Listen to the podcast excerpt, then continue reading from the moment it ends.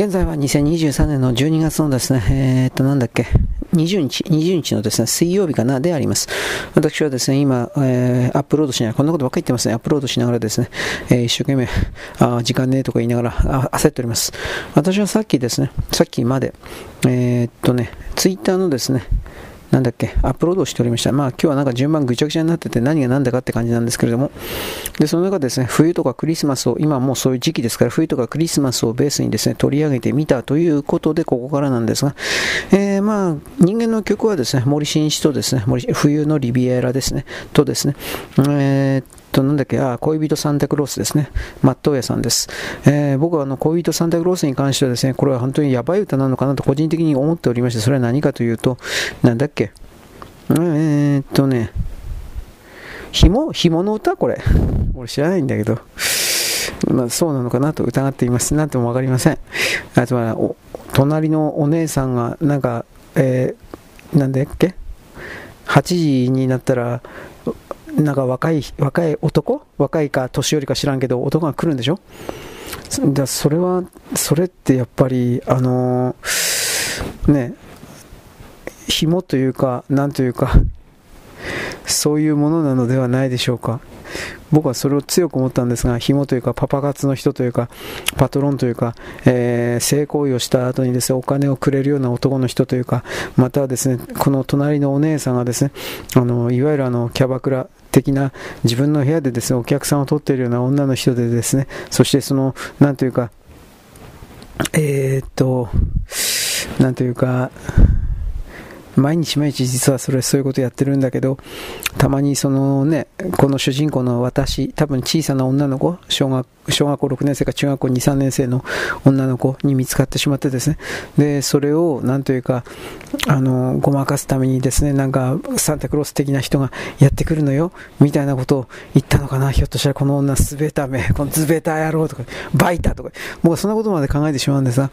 マットやユミというね、ともあろうお方がですね、そんな薄汚い僕みたいな男の妄想のですね、えー、はあはあ、へいへいみたいな、どうかええかええのかみたいな、こういう、こういうことをベースにですね、曲を作ることはきっとないだろうから、多分もっとこれは清い関係であって、ひょっとしたらこれは本当に、何言ってんですかこれ本当にサンタクロースなんですよ。なのかもしれないし。ね。エロいことをするサンタ、いや、これもこれでいやらしいですね。大変ですね。アダルトビデオのタイトルになりそうですね。村西徹だったか、ああいつがですね、なんか思いっきりなんか作っていそうな気がしますけれども、わかんないです。ただこれに関しては本当に昔からですね、謎だったんです。この、この隣のお姉さんとそこにやってくる男というのは気になって気になって仕方がない。マットフェアミというのは一体時々こういう罪作りな曲を作りますが、うん、まあどうなんですかね。お前たちばっかりやりやがって、うまいことやりやがってみたいな。そういうふうに言えばいいんですかね、僕はね。そうするとですね、なんか僕世の中の全てを恨んでいるようなルサンチマンなですね、えー、俺は、俺はってこんな天才なのになぜ俺のこと評価しないんだみたいな、えー、ジャギみたいな、えー、北斗の剣におけるですね、2番目のお兄さんだったかな、ジャギみたいなクズになっちゃうんでね、あれも分かりやすい正々堂々としたクズだったんで、ね、読者に訴えかけてですね、外人なんかもジャギ大好きだそうです。俺の兄貴もがんなんだったよ、みたいなコメントを読んだことあるけど、お前んとこ相当なんか屈折してたんだなと、僕は外人にですね、なんていうかバカだろおめえという風な形ですね、問いかけてしまいました。どうせ相手も繋がらんけど。ということでですね、まあ、冬をベースにしてみました。で、一応ベースはですね、シャカタクなんですが、最近というか、シャカタク全然聞かないですね。シャカタクって今何やってるのかなと。いや、調べてないですよ。めんどくせえから。あのー、えー、な、シャカタク、なんていう、なんていうジャンルになるんですかね、シャカタクって。あのージャスラフ的、チャラッチャッチャッチャッチャラン、これぐらいいいのかな なんか僕はわかんないけど、ショッピングセンターとかショッピングモールだとか、いろんなレストラン？いろんな施設で、シャガタクは今ぐらいの時期は当たり前にかかっていたそうです。これ知らないけど。でもまあ落ち着いた感じだからなんでしょうね。多分だけど。似たような、あの、需要、使われ方として、例えば、えー、米国のジャズなんでしょうか、これ。ビリー・ボーン楽団っていうのなかったですか？ビリー、ビリー・ボーン楽団とかって。あれもなんかショッピングセンターでだいぶ使われてたんじゃなかったかなと思うんだけど、だからそういうことを踏まえたときにですね、えー、ちょっと待ってね。うーん、まあ時代の流行り廃りなんでしょうね。そういう言い方しか僕はできない。だって失礼だけど、失礼だけど、シャカタクの曲って何聴いても同じじゃん。違いますか？シャカタクの曲に何か思いっきりなんか違う何かあるんですか？ないだろういや、俺知らないんだけど。で、シャカタクでクリスマスで検索するとですね、本当にね、同じ曲ばっかり出てきてね、これは、これどういうことなんだろうが。と、まあ、ちょっとね、いろいろ思うことはありました。まあ、ビリンボ、ビリンボーン楽団というのはさっき今言ったけどさ、これはね、まだバリエーションあるんですよ。ビリーボーン楽団というのは。ところが、シャガタクはね、10曲あったら全部シャガタクで、10曲あったら全部同じ曲なの。僕の見方ですよ。あくまで僕の見方なんだけど。で、やっぱそれは、どうだろうね。昭和、平成、昭和の人たちなんだよ、シャカタクって。そもそも私は日本人じゃないでしょ？俺わかんないんだよ。外人なの？と思ってんだけど、知らない。で、その中で、えー、なんというかですね、ちょっと待ってね。金儲けしていた。まあまあ、一般のテレビとかに出ていたような人ではないでしょうからね、シャカタクって。だから、そこから考えたときに、あの当時の昭和、平成なんかの街、えー、音楽がいっぱいかかってるようなとこっていうのはやっぱ街の中の街頭街頭スピーカーありますね。だとか、あとは映画館、映画館はちょっと、釈迦がちょっとあれだろうけど、まあ、ショッピングセンター、ショッピングモール、映画館はちょっとか無理か、まあ、レストラン、おもちゃ屋さん？なんか、いわゆるそういう施設の中で使われていたような曲っていう風に見るんで、釈迦宅の曲は、あの曲というか、まあ、自己主張がないんで、自己主張がゼロなんで、そういう言い方をするけど、だから、流れていても、気にならないということなんですかね。頭に残らないというか。これが例えば人間の歌ってる歌手、曲うんだとすれば、やっぱ言葉がベースになってますから、そうなった時に、やっぱりそのうざい、うざ,、まあ、うざいっていう風に考えてしまう人もいるのかもしれない。大事な話をしている時に、なんかその、後ろで演歌的な形、演歌じゃなくてニューミュージックでもいいけど、なんかやってたら、そのね、言葉、歌詞が気になって仕方ないだとか、まあ、まあ、人によってはそれらの背景にかかっている曲をさらにですね、利用して、新しい新曲的な作詞に使ったりする人もいますよ。後ろには何とかがかかっていてねとか、明日、あ見てない映画が来たね、これ一語白書ですね。なんかそういう形の。だけど、シャガタクは、ある意味何も言ってないから、言ってないというか、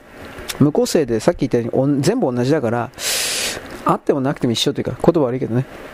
そういう意味で、じゃあ流さなくてもよくいいんじゃないっていうふうに、その多分流さなくてもいいんじゃないっていうところに気づかれたからかなと思うし、俺わからんけど。あとはもう一つは、シャカタクが多分平成、令和なんかで全然聞かなくなったっていうのは僕これ知らないんですけど、ひょっとしたら解散してるのかもしれないですね。解散していたり、その俺俺はシャカタクのメンバーって何人で構成されていて、どうのこうの全然知らないんですよ。はっきり言うと。まあ、5人ぐらいでやってたんとすれば、例えばメンバーの1人が死んだとか、よくある話ですね。メンバー死んじゃったら、まあ、自然解消、解散とは言わずに自然解消しちゃったってよくあります。メンバーの補充がなされまないままに、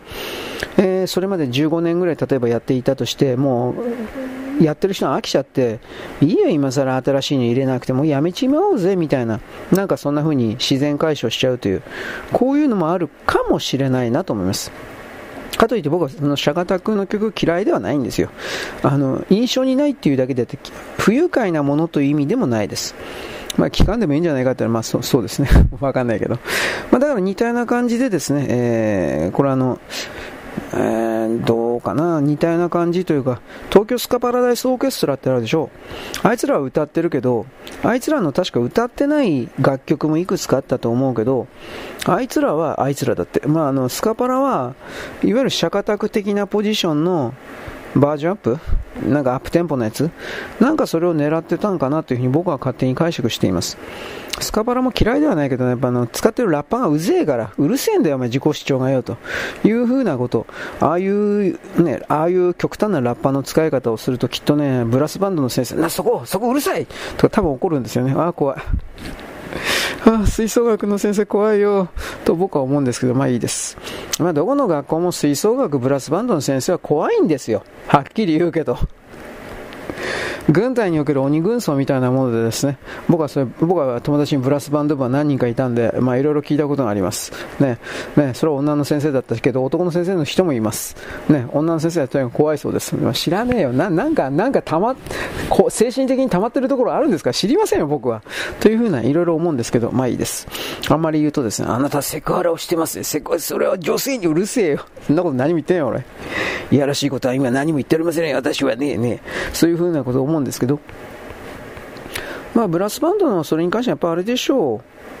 う。あのー、あのー、なんだっけ。軍隊みたいなもんだから、ああこういう言い方しますよね。軍隊みたいなもんだから、やっぱその厳しくやらないと、話にならないんでしょうね、きっと。あのー、まあそりゃそうだわな、あのたった一人のソロでやってるわけじゃないですからね、全まあ、オーケストラですからね、はっきり言えば。はっきり言えばオーケストラみたいなもんだから、まあ、ほとんどラッパと太鼓だけで構成。木琴とかもたまにいるの？木琴、鉄琴知らんけど。いるかもしらんけど、でも大体はラッパですよね。ラッパの集合体で確かにたった一人の人間だけが好き勝手なブオーブオーとかって言ったらそれはぶっ殺すとてめえという風になっちゃうんでしょうね。うん、僕はあのトランペットとかあの辺のですね、なんだっけ、唇に挟むやつな、マウスピースっていうの、ほらあれ、ちょっと触らせてもらうとかあるけど、あんなもんどうやって鳴らしてんの？これ未だにわかんない。唇ブルブルブルブルブルとかってやってんでしょ？お前バカじゃねえの？と俺思ったけどね、その時喧嘩になりそうになったけど、土人は喋るなとかね、こんな口の、口をですね、ブルブル動かしてね、君は一体何をやりたいのか、それ君、君、それは近代人だと思ってるのかね、そういうですね、位相違いのことをですね、ふっかけてですね、俺の方が上なんだよ、俺の方が偉いんだよ、俺の方が優越しそうなんだよ、みたいな形でですね、必死になって自分自身のエゴをですね、表現し、私はお前に勝ったんだ、という風な、まあ、クズですね。まあ、やらんけどね、そんなことはめんどくさいから。今までのですね、3分ぐらいはもちろん私自身をですね、大きく見せるための偽装カバーですよ。世界というのはそのような嘘で成り立ってるんだということをですね、私はあなたに何度も言っております。はい、ミーヤもめんどくせえから、この辺、てめえらのようなレベルの低いものに合わせて喋るのはいい加減、まあ、これもやめ、これも嘘なんですけど、ああ、めんどくせえ。え、めんどくさいならやめとけって話だけど、すみません、今これアップロードしながらやってるから、もう頭何やってるか分かんないんですよ。はい。というわけで、えー、ツイッターですね。はい。で、私はそれ以外にですね、えっ、ー、と、動物動画をですね、いくつかチェックしてたんですが、動物動画、動物すごいですね。いくつか言います。まずですね、えっ、ー、と、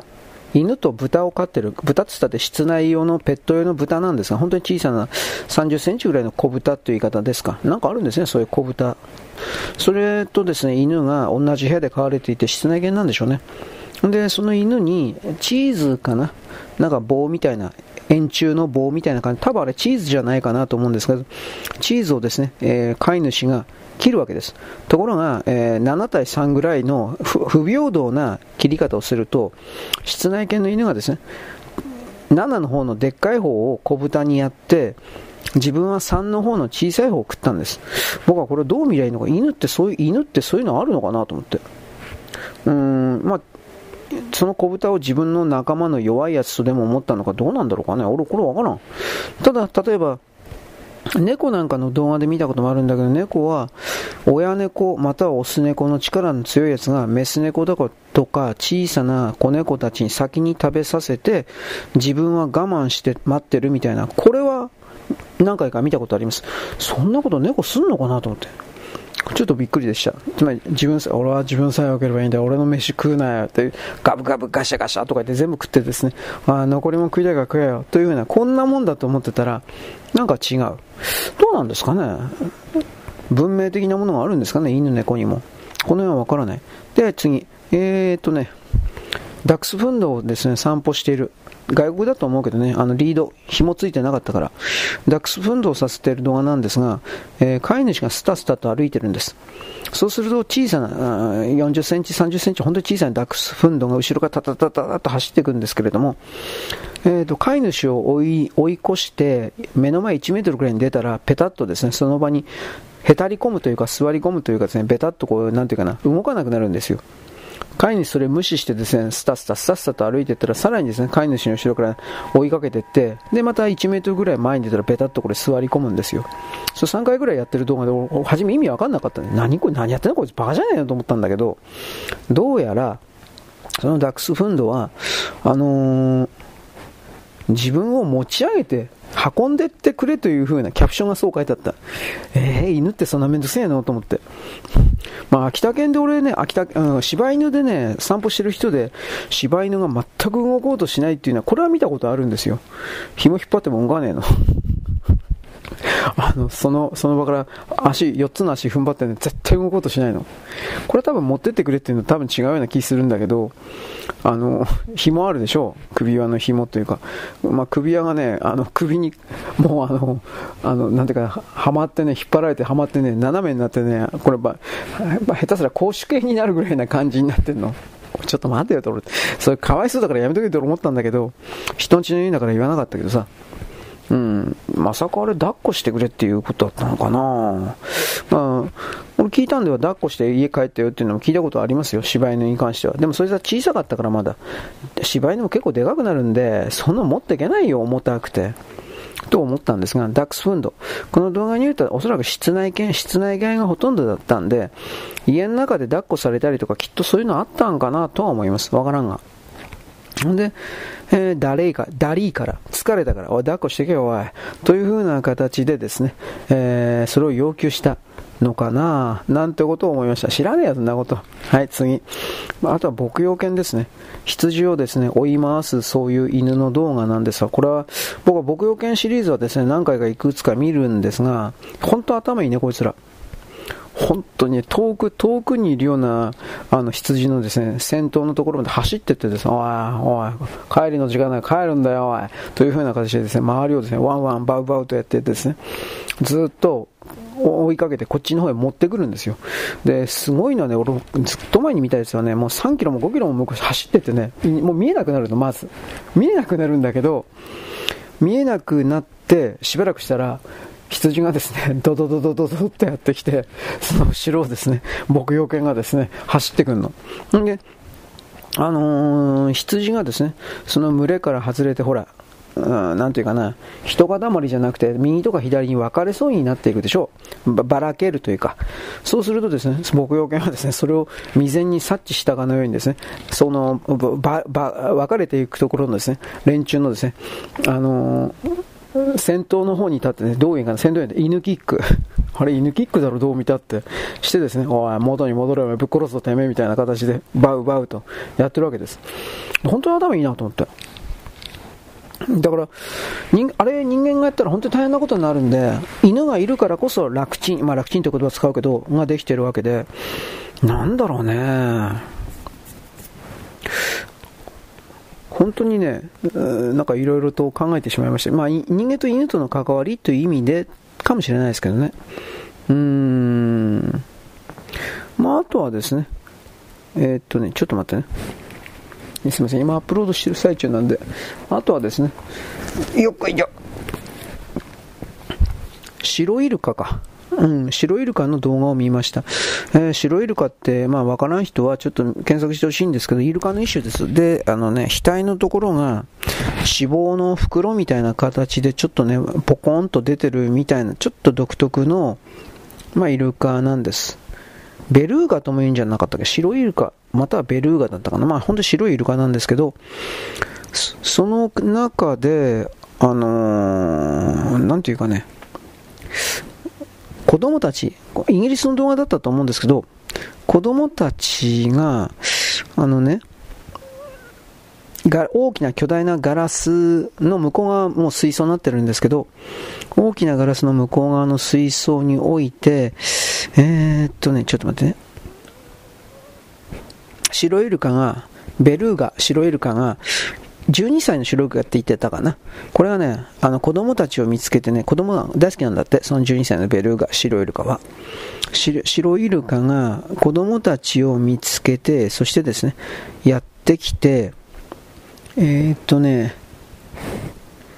寄ってくんですよ、まず。まず寄ってくるの。で、その流れで、ちょっと待ってね、子供たちを驚かして喜ぶみたいな、あのね、いないいないばーで口をバーッと広げてね、驚かして子供たちがキャッキャとかで、わー怖いとかって下がるのを見てですね、何回も何回もやるんですけど、今回見つけた動画、あんま大したことねえなと思ったのは、えっ、と、本当に頭いいのはね、ちょっと待って。一旦あっちに振り向いてね、ちょっと待って、一旦あっちに振り向いてね、で、で、くるっとこっちに急激に顔を向けてね、で、びっくりさせてですね、なんかイルカが笑ってる風にも見えるような、そういう動画あるんですよ、白イルカがね。だから、いやー、そこから考えたら、本当にイルカ、イルカの全てという言い方はしないけど、頭いいんだなと思って。うん。まあ、イルカよりもシャチの方が頭いいっていう人もいます。これはどうなのだろうね。シャチ、わかりますでしょう、まあ、イルカよりもちょっと獰猛に見えるし、まあ、実際獰猛なのかもしれないけど、これらは大体家族で子育てをする、あと家族以外のシャチの子供たちも仲間で面倒を見る的な形でいろいろ教育、彼らの中で教育をするんですけど、どんな教育かというと、お魚さんを取るみたいな教育です。まあまあ、まあ、まあ、そうですね、当たり前ですけど。で、その中でね、俺感心したのはね、確かね、あのー、なんだったかな。波打ち際、ど、どこかなこれ、チリかどっかだったかなどこだったかなまあ、とりあえず、北極か南極に近いところという言い方をするんですけど、波打ち際の、あのー、波がザザザーンとか言って、これ、本当にギリギリのとこあるでしょ変な言い方だけど、ザザーン、ザザーンって海岸、海岸か。で、そういうところにね、アザラシだったかオットセイが出る場所があるんですよ、確か。アザラシだったかオットペンギンとかじゃなかったと思う。アザラシだったかオットセイ。んで、それを捉えるために、まずその、波に乗って、ほんで、そのアザラシ、アザラシしとくけど、アザラシを加えて、また海の中に引きずり込むというか、戻っていくというか、そういうある意味、アクロバット的な命がけ的なことをするシャチの家族というか集団が代々いてね、それはあの昔から、まあ、おじいさんからおばあさんからお父さん、子供、孫みたいな形で、ずっと受け継がれてきたらしいんですよ。その取り方というもの。だけどこれ向き不向きがあって、下手すると海の砂浜の上に打ち上げられて死ぬんですよ。海に帰る帰ることができなくなって、ある意味だいぶ危険なんですよ。ところがやっぱりその、アザラシにしとくけど、アシカだったかもしれんけど、アザラシはやっぱり貴重に、でっかいんで、肉が大きいんで、やっぱそのやり方を知っておけば、あのー、いいわけですよ。いいというか、まあまあ、助かる、助かりやすいわけですよ。だから、その、シャチの人々、人ではないけど、人々もですね、あのー、な、なんだったかな。その10匹の例えば子供たちの集団がいたとしてその10匹の子供たちが波打ち際みたいな陸地との境界線を、えー、っと怖がったりするかしないかということのまず適性を見るんだって。お母さんシャチか何かが。お母さんシャチだったと思うけど。でそういうあのー、イルカというかあアザラシアザラシを取るのに適したあの個体を2つ3つ4つまず見繕って判断してでこいつはこのこの子は大丈夫ねとなったらそれを訓練するんだって。訓練っつったってな、まあ、とりあえず海岸の近くにねあのー、引き寄せてまずその寄せては返す波みたいなものに慣れさせるみたいなことを確かやってたです。うーんど、ど、ど、ど、どうなんですかね。で、で、実際にそれらが1年か2年ぐらいしたらですね、えー、っとね、あの、アシカ、アザラシ、オットセイ、これを、まあ、取れるようになっていくんだって、もちろんフォローはするんだけどね、訓練はしていって、周りの大人たち、つまりそのアシカアザラシみたいなものを取っていた、えー、あららら、間違えちゃった、取っていた他の大人たちもフォローはするんだけど、でそのうち独り立ちするっていう、独り立ちって言われても、まあまあするという、なんかそうらしいんですが、そういうののビデオというか、これ俺何だったかな？ナショナルジオグラフィティックだったかな？なんかそういう番組あるでしょ？自然のなんとか紹介するよみたいな。なんかそれで紹介していたような気がする。で、そこから、こういう海洋生物においても実は、実はこの人たちは本当は頭いいんですよみたいな、なんか、なんかそんなんじゃなかったかなという記憶があるんだけど、だからそれを踏まえてね、あのー、いろんな生物、これ海洋生物も含めてで、さっき言った犬、犬ころも含めてなんですが、うーん、あいつらはあいつらでもちろん、まあ、独自の言語という言い方をするけど、その独自の言語を使って世界認識をしており、人間もまた春別、区別して、えー、こいつらは人間は自分とは違う存在だけれども、あどうなんですかね。仲間だと思うとはちょっと違うような気するな。な利用できる存在？わかんないけど。なんかそういう形でまあ上手に利用してやろうと思うんだろうね。犬は犬猫は猫で。俺はこの辺わからんけど。んでそういう流れの中で、えー、あいつらの犬猫イルカの思惑アシカのまあ知らんけどの思惑と僕たちの思惑人間の思惑は当然違うんだけどだがうん時々その何かが一致利益が一致することがあるんだろうねっていう言い方でそれが利益が一致しているような状態の時があ人間と動物は仲間だとかなんかそういうふうなアニマルライツ的な動物の権利獲得者的な極端な何かを求めるようなそういう言葉に行動につながっていくのかななんてことも思思っちゃったりはしました。えー、っと俺今日のタイトル何にしたかな？覚えない。えー、何にしたかな？うーん。えー、ああ多分これだ。えー、っとね。よし。これだ。よし。なんとなく思い出した。危なかった。いや、これもうね、もうアップロードばっかしてっから、何が何だか覚えてないですよ、はっきり言って。うん。まあ、それはね、あとや、まあ別に無理してやらんでもいいけど、やってみればわかりますよ。こんな、本当にどうでもいいことなんだよね。うん。で、まあこれ全部やめたら、あの、本読むだとか、いろいろね、自分で考えるだとかの時間取れるんだけど、うーんまあ、愚痴言ってもしょうがないから、アップロードしながらこんな風にですね、喋ってるという言い方ですね。ただ、喋るだけを専門にやれば、もうちょっと、ぼんやりとしない深い喋り方ですか？これは多分できるのになぁと思いつつも現実を見ないとね時間が本当に足りなくてね俺弱ったなこれ今日だいぶ時間押されてるような気するんだわ本当に情けない。情けないが、しかしやっていくしかないわけです。しかも今ほら冬だから外側のほら明るさっていうんですか、ものすごくすぐ暗くなるでしょう。実際に例えば夕方の4時ぐらいだったとしても、なんかもうものすごい暗いでしょう。これがね、俺はちょっと、ああ、心理的に、僕あの、なんていうか、空の、外の環境であるとかね、夜空であるとかね、そういうものにですね、大きく左右される土人原始人なんでね、ああ、なんか急急に怯えちゃったり、ああ、夜は来るよ。夜がやってくるよ。牧原、これは冬ですね。牧原、本当に3月に活動すんのかな？もうほん、いや、わかんない。この、ね、ツイッター来たんですよ、ツイートが。牧原てるよ、えー、とか言って、えー、マジですか？先輩マジですか？とかいやー、本当かな？本当だったらちょっと見に行きたいなと思ってるんだけど、今のとこ全然アナウンスないし、うさんくせえな、本当、本当かな？まあ、2年前に捕まったとかされるのも一応持ってなかったんでしょ？俺知らないんだけど。まあ、麻薬麻薬。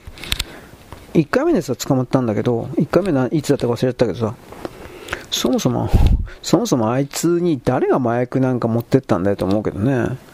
芸能事務所関係かヤクザかわからんけど、まあ、どうせそうろくなもんではないだろう、芸能関係だから。とは思うんだけど、まあ、で、麻薬つながりで今言っときあの、沖縄、昨日これ言ってなかったかな。沖縄のなんかあの、中学生、小学生、中学、小学生も見つかったんだったかな。まあ、とりあえず中学生あたりで、麻薬に、麻薬、大麻、マリファナに手を染めてるやつがいるみたいな報告があって、これちょっとめちゃ許せんなと本当に思ったんだけど、いや、子供の時からそのような薬物を脳の中に入れてしまったら、これはあなた、とんでもないことになりますよ。とんでもないことというのは、脳の機能が壊されちゃう。どう壊されるかというと、仮にその大麻、マリファナみたいなものをやめたとしても、フラッシュバック的に何かが、えー、戻ってくるというか、何にも薬的なものを飲んでないのに、いきなり幻覚のようなものを見るだとか、それが本当にあり得るんで、そのことに対する理解というか、ないですよね。あの、甘く見てるというか、麻薬はそんな甘いもんじゃないですよ。いや、僕は別に僕やったわけじゃないですよ。やったわけではないけれども、あのー、麻薬、大麻解禁とかされてるような地域においての、あの、いろいろな報告書を見る限りにおいて、その人たちは、あの、マリファナが、ちょっと待って、体に無害だっていうのは明らかにおかしいという立場の人たちです。まあ、ひょっとしたら無害な人もいるか知らんが、でも大体は有害であると。何らかの脳に後遺症を残すと。脳の大脳生理機能ですか？これに、悪影響、また良い影響かもしれんけど、いや、良いはないだろうな。影響を残すと。つまり、大麻マリファナというものを一切摂取していなかったような状態の時から比べれば明らかに、ちょっと待って、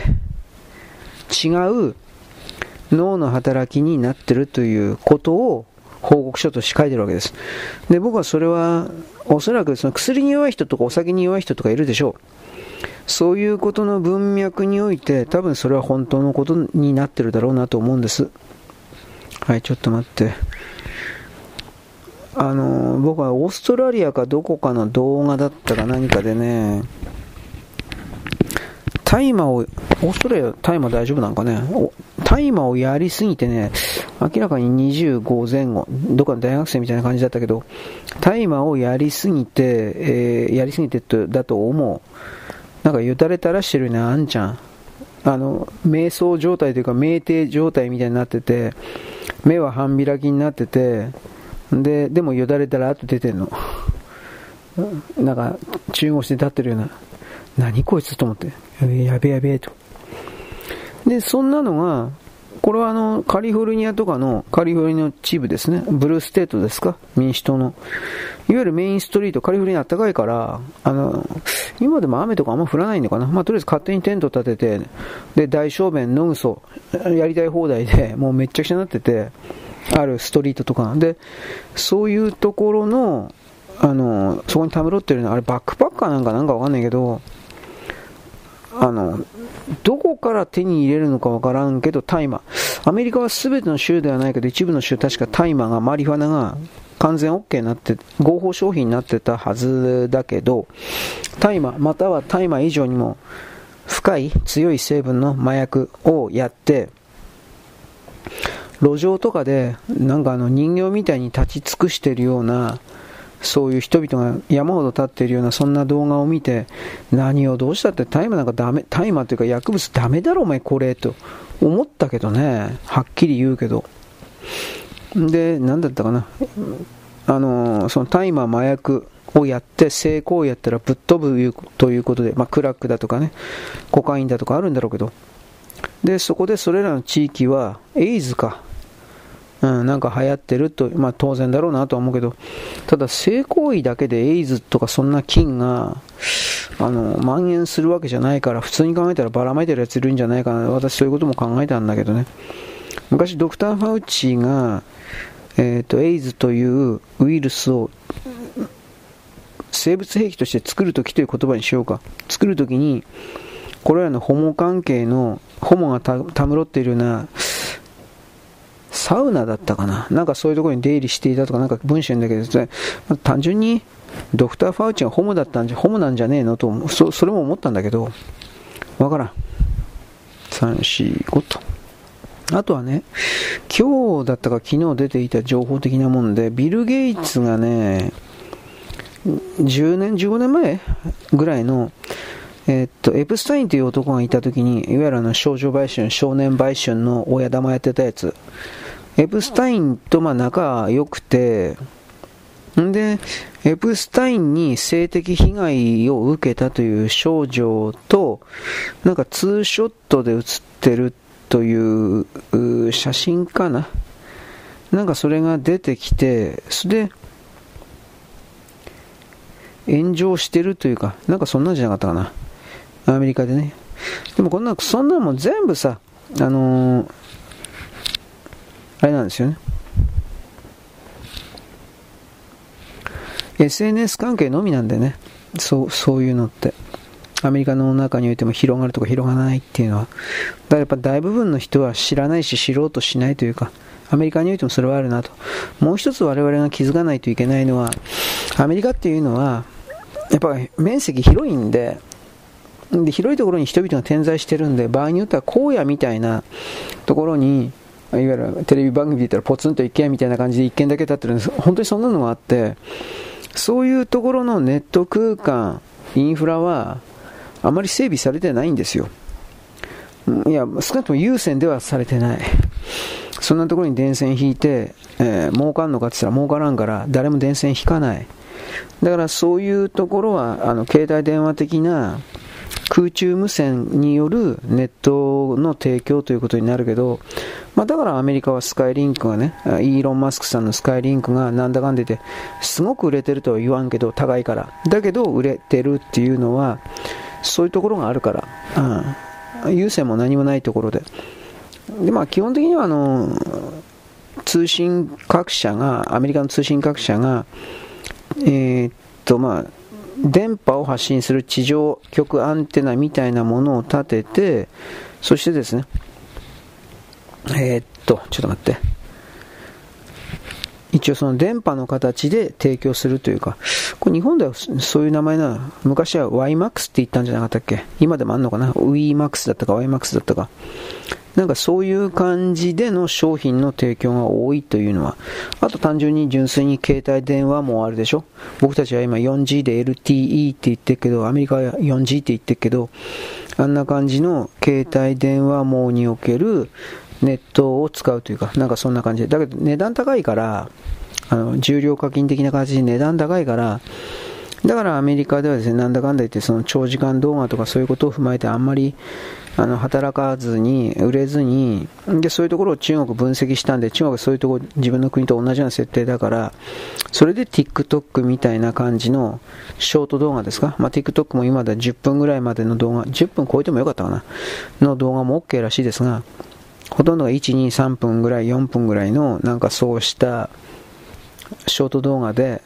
ネット空間が形成されるようになってるっていうのは、結局そういう部分がだいぶあるからっていうふうに私は、なんかの分析記事、なんだったかな、東洋経済オンライン ちょっと覚えないけど、なんかそれっぽいやつで読んだことがある。東洋経済ではなかったかもしれんけど。まあ、あれらの日本の中の経済雑誌っていうのは大体中国の犬ころだから、アメリカを貶める、腐すことな、そのためになら何だってするみたいな、まあ、いるんだよね、現実の問題として。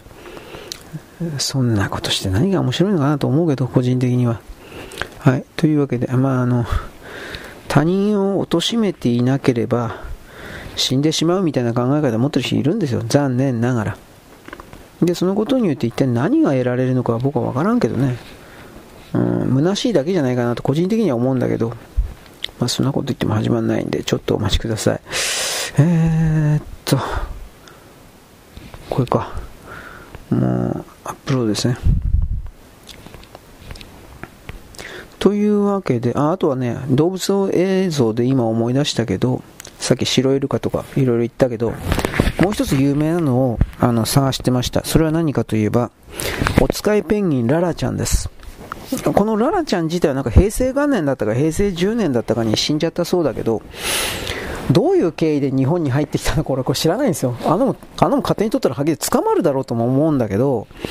うーん、なんか南極近くの南氷洋で、カツオですか、マグロですか、これをやっていた漁師さん、四国かどっか、まあ四国のどっかの漁師さんが、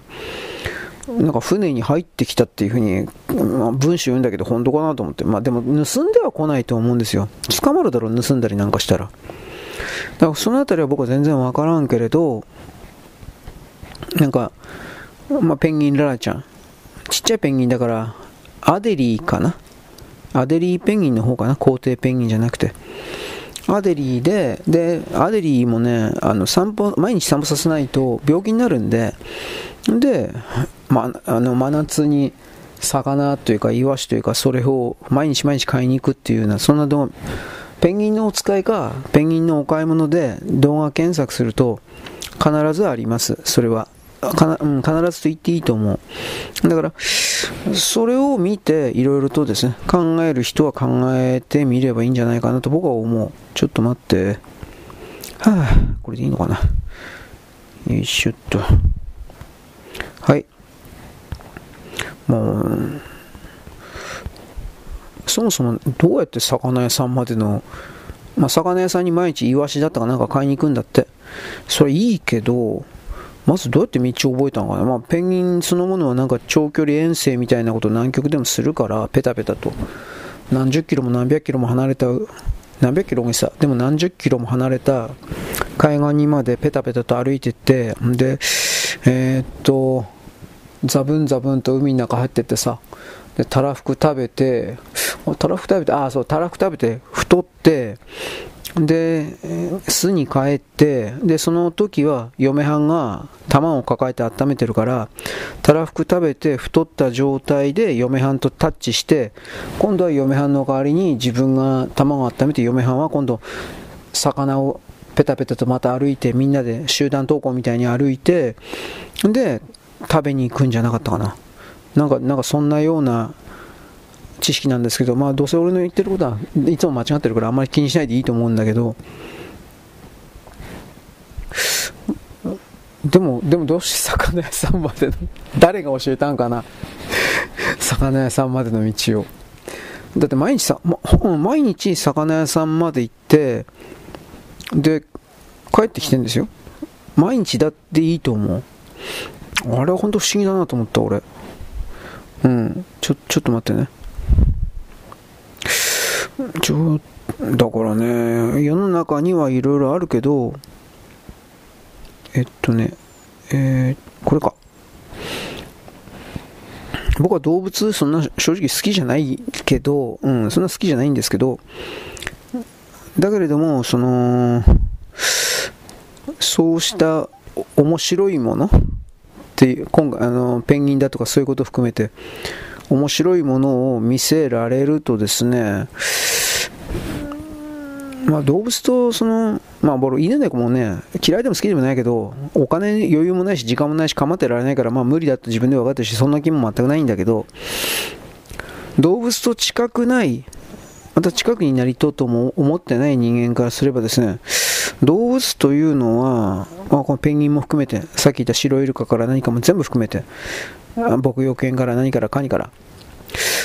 なんだろうね、人間に飼われていたから、人間に近かったからということかもしれないんだけど、なんかその、彼らの持っている野生、野生ですね。アニマル、アニマルでないのか、まあ、ワイルド、野生をですね、犠牲にする代わりに、代価を支払う代わりに、こういう言い方なのかな。人間に近づくことの訓練、訓練というか修練をして、そしてその結果、今の地位、まあ、犬猫なんか特に、これをですね、得て、そしてですね、人間と暮らした方が餌くれるだとか、暖かい家を用意してくれるだとか、なんかま安定した暮らしって言ったらあれですけど、安定した暮らしを得ることができる。で、なんというか、その結果、自分自身の生命を維持することができる。まあ自分を守るという言い方ですね。これエゴ、エゴのシステムでもあるけど、それができると気づいちゃったんで、なんか近づいてくるようになったんですかね。犬猫なんか特に。僕はあの猫に関する論文で、これ前にも言ったけど、フランスの動物学者か何かが、もう5年ぐらい経ってんのかな。言ってたんですけど、あらゆる動物の中で、猫が真っ先にだったかな。なんかエジプトの時代とか、いやもっと前になるのかな。古代エジプトね。の前とかの段階で、あの、野生的な自分をやるよりも、人間の一部、まあ、仕事をするだとか、この場合ネズミを取るなんですけど、をやれば、安定して飯食えるから、だからそれを猫という種族全体が理解して、で、猫という種族全体で人間に媚びを売る、人間に近づく、人間に、えー、可愛がられる、人間にコミュニケーションを取る、みたいな一連のことをやり始めたんだ、種族として、猫猫という種族として、という、そういう報告っていうか、レポート書いててね、いや、だけどお前それコミュニケーション、猫のそのコミュニケーションがどうすんの？とかと、それは個人的にその時思ったんだけど、他の動物にはなく猫にあるのは、まあ、犬もあるのかもしらんけど、人間の言語であるとか、言葉ね、言語であるとか、そういうものに対する反応が、やっぱその、他の全ての動物に比べて、うーん、まあ、敏感、または真剣に学ぼうとしているという態度、でもそれは観測しているこのフランス人の、えー、動物学者の主観的なそれじゃないかなと思うんだけど、なんか一応そういうこと言っててね、うーん。なんかそれ研究予算をもらうためになんか都合のいい作文を作っただけなんじゃないかなという気もするんだけどまあ一応そういう文章は一応ありますよという言い方です。はい。まあいいや。なんだかわかんなくなっちゃった。ということでえちょっと待ってねはいあれ？というわけでね、まあ、動物シリーズでしたと一応言うんですが、よいしょ。これでいいのかな？まあ僕はあの、本当に、動物に関してはその、思い入れがないんで、常に僕はあの、お金だけで物事考えちゃうもんだから、余裕がないからね。だから、あなたなる人間と違うというか、あなたなる人間、例えば動物とかに、人間が勝手に思うような、あの、感じるような、喜怒哀楽から来るような感情をベースとした言葉を貼り付けることによって、犬とか猫を見る。で、犬とか猫がいる世界を構築するみたいな。多分これやってると思うんだけど、僕それないもんだから、ちょっとやっぱ時々、いや、だいぶ分からなくなることがあるんですよ。なんかちょっと、この人たちは何考えてるんだろうみたいな。だからそういう意味においては僕は岩合光明とよく言うでしょう。僕の目からするとあの人は絶対猫なんか好きじゃなくて金のためにそういう猫の好きな自分というものを演じてるだけだという設定で僕はあのおっさん見てるのでなんかね世の中の人ってそうじゃないのってというふうに一応思うんだけどはいまあいいです。で、今、猫関係もちらりと言ったけど、これは多分昨日言ってなかったんじゃなかったかなっていうのが、あの、中国でね、クローンペット、ペットのクローンを作るというビジネスがベンチャーで出てきて、1個作るのに、成功率低い低くて、まず、成功率が低くて、んで、1個作るのに、500万円以上、500万から1000万ぐらいですかね、500万前後のお金があのかかるんですって。どういうことかといえば、その記事、共同通信の記事だったんですが、日刊スポーツに書いてあったけど、共同通信の記事で、あのー、白い猫を飼ってるメス猫だったかな中国人がいて、2019年に死んだんだって、その猫が。でも、その猫、溺愛していたんだと思う。その、どっかおばあちゃんみたいな、おばあちゃんおばあちゃんみたいな感じの人だったけど、死んだ途端に即座に、その、クローンペットの業者、会社に連絡して、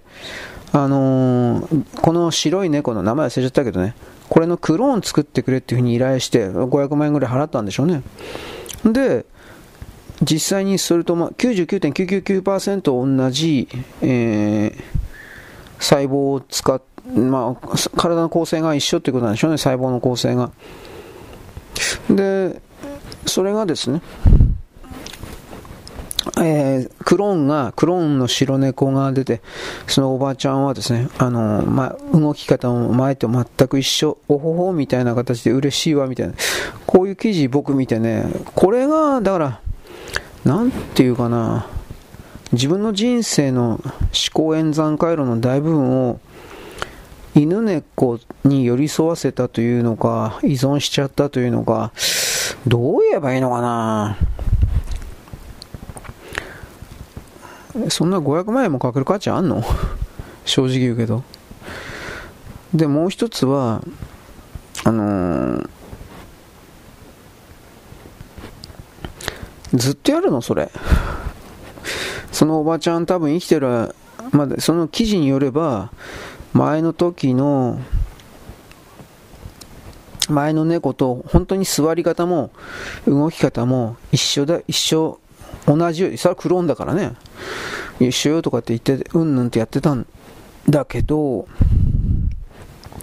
その、クローンの2代目死んだら、あのー、なんていうかな、またやんの ?3 回目。金あったら。これなんですよ、僕思ったのは。あのー、それはね、自分の心をその白猫に縛り付けて、ずっとそこから変わろうとしないということなんかなと思って。自分で自分のその白猫をイメージするような牢屋に、精神の牢獄に入って、自分の作った精神の牢獄に入って、で、その牢獄の中で、あの白猫と一緒に、うわ、かわいいかわいいとかって一瞬死ぬまで、多分死ぬまでやるんかなと思って。それって、あのー、なんていうんかな、魂が縛られてる、閉じ込められてるというか、うん、状態になってないかなと思うんだけどね、それでいいのかな？僕はよ僕は良くないと思うからそんな風に一応問題提起っぽいことしてるわけなんですが、どうですか？まあだからどっちにしてもですね、ちょっといろいろ考えちゃいました。つまり、ペットというものに、犬猫というものに、まあ、救われたとか、それはあると思います。そういう考え方の人もあるとは思います。だけれども、果たして、そこに深入りしすぎるとという言い方なのかな？深入りしすぎることに、その人の、魂の進化というか、そんなものはあるのかなっていうことなんですよ。僕はそれは明らかに対価というか、あの、足踏みなのか、またはその猫という、この場合はクローンの猫という対象に対しての表彰アイコンに対して、ちょっと待って、自分の思念、精神エネルギー、何かを搾取されてる、取られてる、奪われてるだけの状態なんじゃないかなというふうに僕はこんなふうに考えるんですけどね。はっきり言うけど。まあ僕は、僕の考えはいつもなんかちょっとおかしいんで、あまりそのね、あなたもね、あまりね、あのー、深く考えないでいいですよとは一応言うけどね。でもちょっといろいろ考えちゃいましたね。はい、とりあえずまあそんなところです。まあ次は他のこと、次はネタを探さないといけない。はい、やります。よろしく。ごきげんよう。現在は2023年の12月のですね、何日だったっけ？えー、っと、20日の水曜日かなでございます。えー、っと、ゴジラマイナス1.0がですね、うん、人気、アメリカ。で、あのー、シェイブ・オブ・ウォーターのオスカー監督、ギレルモ・デルトロ、誰だよこれ。まあ、とりあえずこのゴジラマイナス1.0って大絶賛、うんぬんかんぬん。あ、パシフィックリムの監督か。はいはいはい。うん、まあ監督かパシフィックリムを見た人、見た、まあつまんないって、つまんないからね。まあ大絶賛してると。はいはいはいはい。素晴らしいですね。歴代最高映画です。ゴジラマイナス1.0です。ルルルルル褒めてます。どうなんですかね。まあ結局、まあオタク的な人にアメリカの怪獣特撮オタクいるんですよ。アメリカにも怪獣特撮オタクいるんで、そういう人たちからすれば多分ゴジラマイナス1.0っていうのはハマったという言い方になるんじゃないですか。素晴らしいっつったって、えー、その人によって違うからね、はっきり言って。アメリカ人の好む好むような戦争の書き方とかしてるからっていう、まあまあ、それもあるけど、まあ、何もかも何もかもアメリカのポリコレがひどいからね、とまあ、それしかないんじゃないかなと思います。はいまあ、ゴジラ、まあ、今でも校長でなんか公開延長したんだった？な、どれぐらい、なんか言ってました。はい。えー、っとね。マクドナルドが客減ってる、減少し続けてる、マクドナルドやばいらしいというふうに言ってるけど、まあ、どっからかな、まあ、値上げしたからというふうにあります。減少してる、主に3つ、とにかく大きく値上げしたからという、うん、まあ、それもあるけど、まあ、質が落ちてるらしいね。なんかそうらしいけど。まあ、俺マクドナルド食べんからおわからんです。なんかモスバーガーのうまいって、モスバーガーも食べないからわかんないけど、まあ、モスバーガーの方がうまいって言ってる人もいるからということらしいです。はい。どうだろう。だいぶまだ数減らすんじゃ日本から出てくってことないと思うけど、数減らすんじゃないかな、まだ。はい、次。えー、米国の西部のコロラド州の最高裁においてトランプ大統領の出馬は、えー、っと、法律違反？まあ、コロラド州の法律違反だ、うんぬんかんぬんという大統領州の資格剥奪。修正14条の解釈をめぐってのうんぬんかんぬん。トランプ大統領の側は、これはジョージ・ソロスがですね、あのー裏で動いてるんだみたいな、確かそんなコメントを出していたような気がします。ただこれ、コロラド州における州法における無理やりの解釈で、コロラド州の州法においてもこんな解釈はちょっとできないと思うんだけど、あの合衆国全体では、あのどうなるんですかね。だって、これやると、コロラド州の州民は大統領選挙できなくなるんですよ。もしこれが通るんだったら。変な言い方だけど、コロラドの選挙の選択権が奪われたことになるから、だから結局、じゃあケンタッキーやテキサスとかテネシーだとかそういうとこどうなるのっていうふうなことは、まあ、雪崩が起きるんじゃないですかね、司法における雪崩がという言い方ですけど。で、これ、あの、世界中における司法のレベルの低下が目立つという、まあ、日本の司法も本当に LGBT がのかあの辺も含めてですね、まあ、背後にいるんでしょう。オープンソサイティ、日本の裁判官関係であるとか弁護士関係で、オープンソサイティにメンツ、メンバーが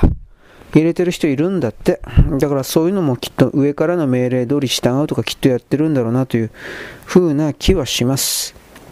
はい、えー、っとね、これは何？えー、っとね、どっかの、え展示会、フォトコンテストか。はいはいはいはい。なんじゃこりゃ。バカじゃねえな。まあ、写真をですね、飾ってるところなんですけど、そこの近くに、その写その写真ではないんですけど、粗品みたいなもんを置いておいたんですって。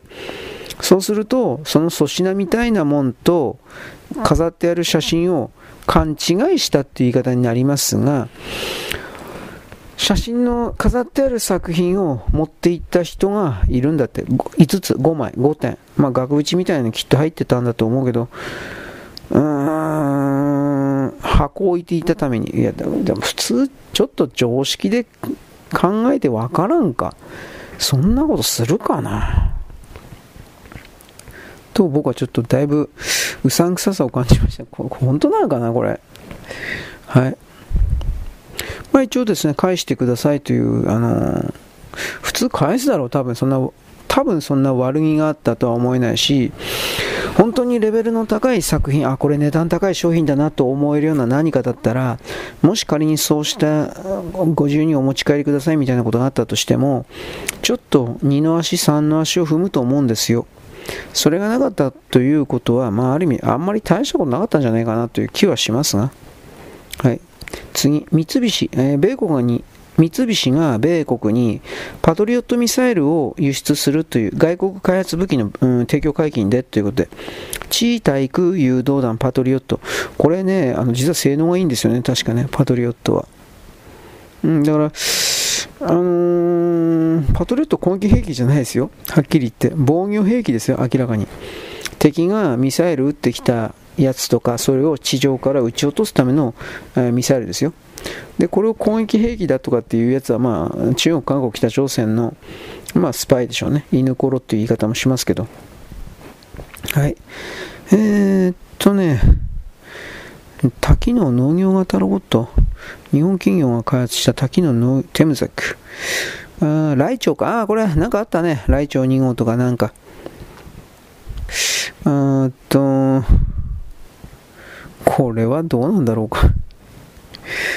うん、まあいいけど、サンダーバード、ライチョウ2号って書いてあるけど、あのー、滝野型、滝野型農業ロボットってこれ何を収穫するのかな別にいいけど、ギリギリ的に、うーん、サンダーバードだったから、ライチョウでいいのかなうん、まあいいです。あまり、あまり深く考えなくていいでしょう。えー、っとね、ポリコレ優先の配役したマーベルが大爆死。従来の予定が連鎖まあこれは何やったって無理なんじゃないかな。そもそも征服者監役のジョナサン・メザースとの契約を解除とかってうんぬんとかって言ったけど、有罪判決を受けてメジャースは、えー、征服者カンの役だったけどっていうのはこれ何か何か悪いことしたの？うーんどうなんだろう？意味わかんねえようーんまあとりあえずこのこのカンっていう、カンという役がどうであろうが、どうであろうが、なかろうが、マーベルのヒーローもんでしょう。何やってもダメなんじゃないかな。これは変な言い方だけど。よっぽど面白い脚本にしなきゃ。でもポリコレ入れるんでしょ？じゃあやっぱ何やってもダメなんじゃないかな。はい。えー、YouTuber、なんか恐喝。意味わかんねえな、これ。えー、っとね。うんとね、これはスエズ運河のやつですね。今、希望法回ってんだよね、確かね。あの、フーシーが、イエメンという国だったと思うけど、航海、紅の海の入り口という言い方をするけど、入り口のところにある国なんですが、海に向かってある国、イエメン。このイエメンがフーシーというテロリスト組織の、まあ、どういうのかな、本拠地？変な言い方だけど、になってて、で、結局ですね、これらの連中が航海を通る船をハイジャックしたり、あ、シージャックか、シージャックしたりなんかいろいろやってんので、危なくて通れないから希望法を回るっていう風な、なんかほら、この間日本郵船所有の船が、え捕まってどうのこうのとか言ったでしょ。ああいうことは日本だけではなくて他の全ての国の船に対してなんか仕掛けられてるらしいです。うん、それはまあ逃げるだわな。いろんな意味で。はい、次、えー、これ昨日ちらりと言ったね。中国の太陽発電パネル最大手のロンジ、ロンギ？ロンジか。まあ、とりあえず、ぶっちゃければ作りすぎ。あの、売れる見込みもないのに作りすぎの生産過剰をやって、で、まあ、金とか借りまくってたんだろうね、銀行とかに。でもそれらの銀行とかにも返せなくなったんじゃないかなと思うんだけど、これわからない。ただ、とりあえずその、なんだろう。見込みがないのに、どう考えてもやりす、作りすぎた結果における、なんだったかな、これあの、リストラとかもだいぶやってるらしいんだけどね。でも一応それでも中国メーカーは増産に強気だとかって、これはどうだろうね、増産に強気だというふうな言葉を出さなければ、投資が鈍るからだろうね、これきっと。うん、で、新しいタイプの、うん、太陽電池ですか？高効率の、高い効率の。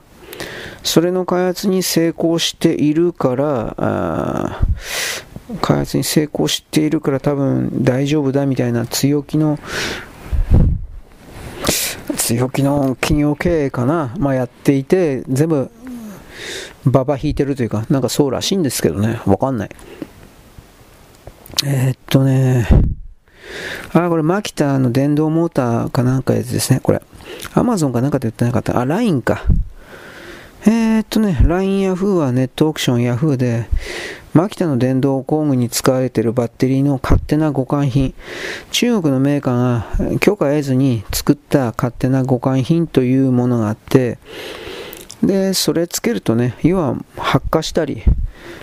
ドカーンとかで燃えたりね、あと場合によっては下手すれば爆発したりということが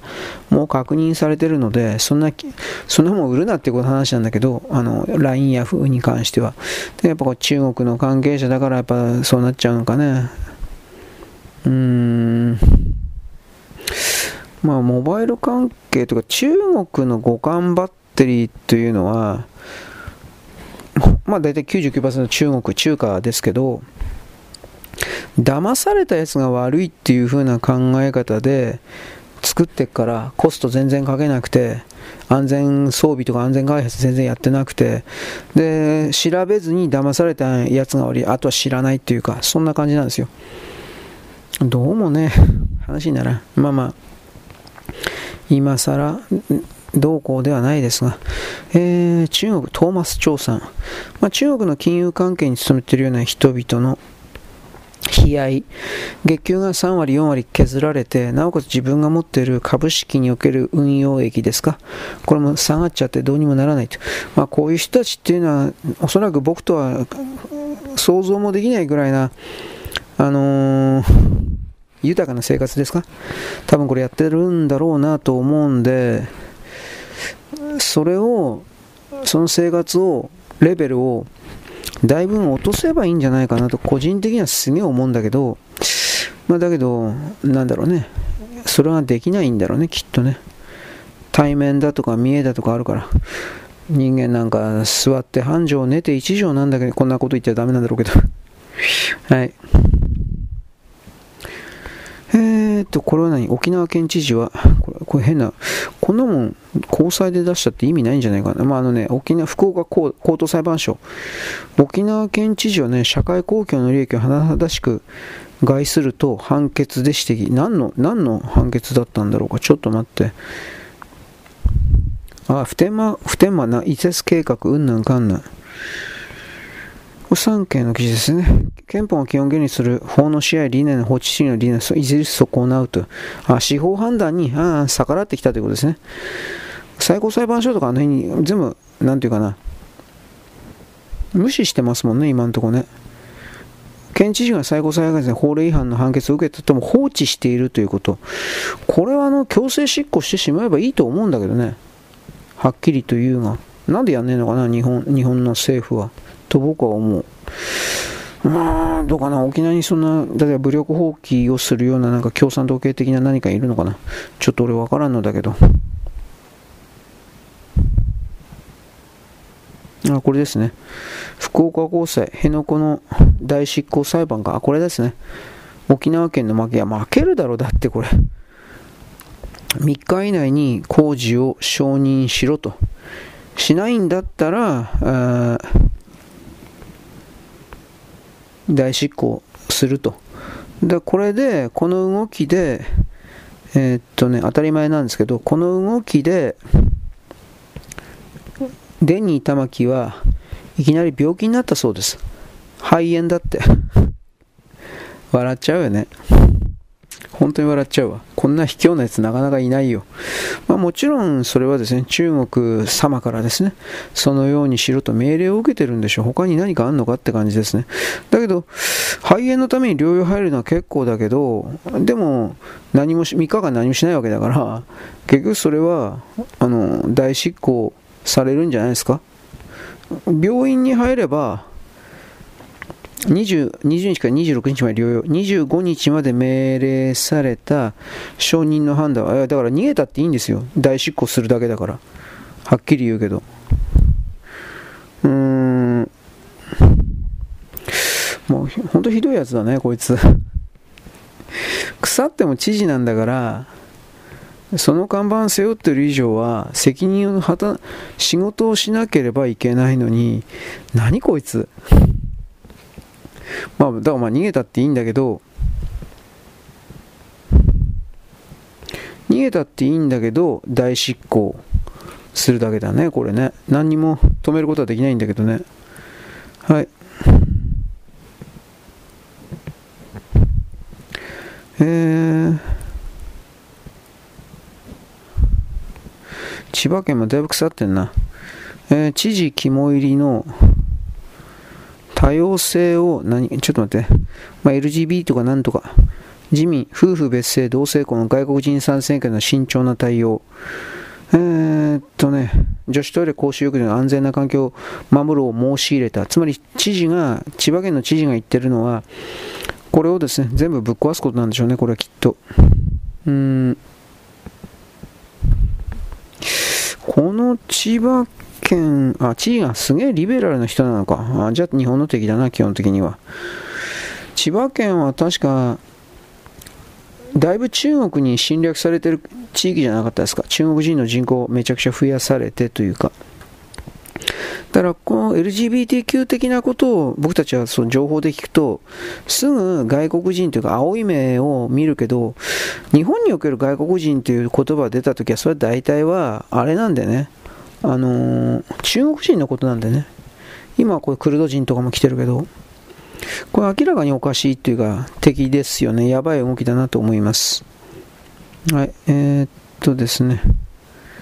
あと何かあるかな。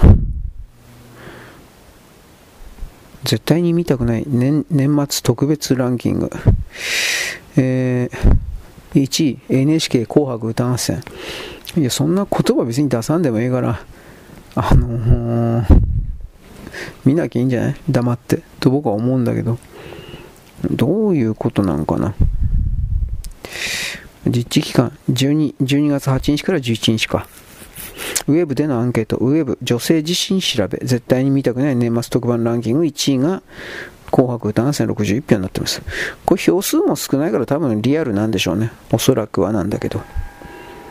うん、絶対に見たくないっつったって、まあ、どうでもいいんじゃないかな。見ようが見まいが。そういうふうに思うけどね。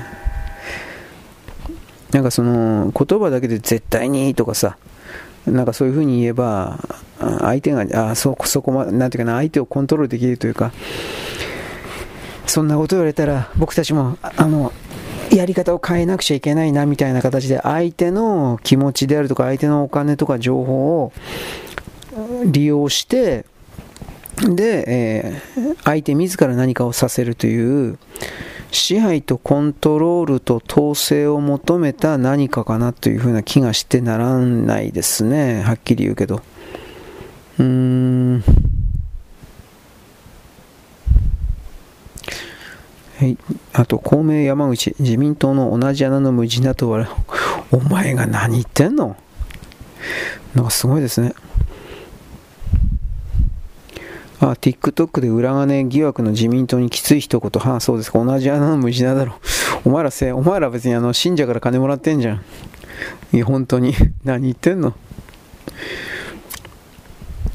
連立解消すりゃいいんじゃないかな。かっこいいこと言ってんじゃないなら。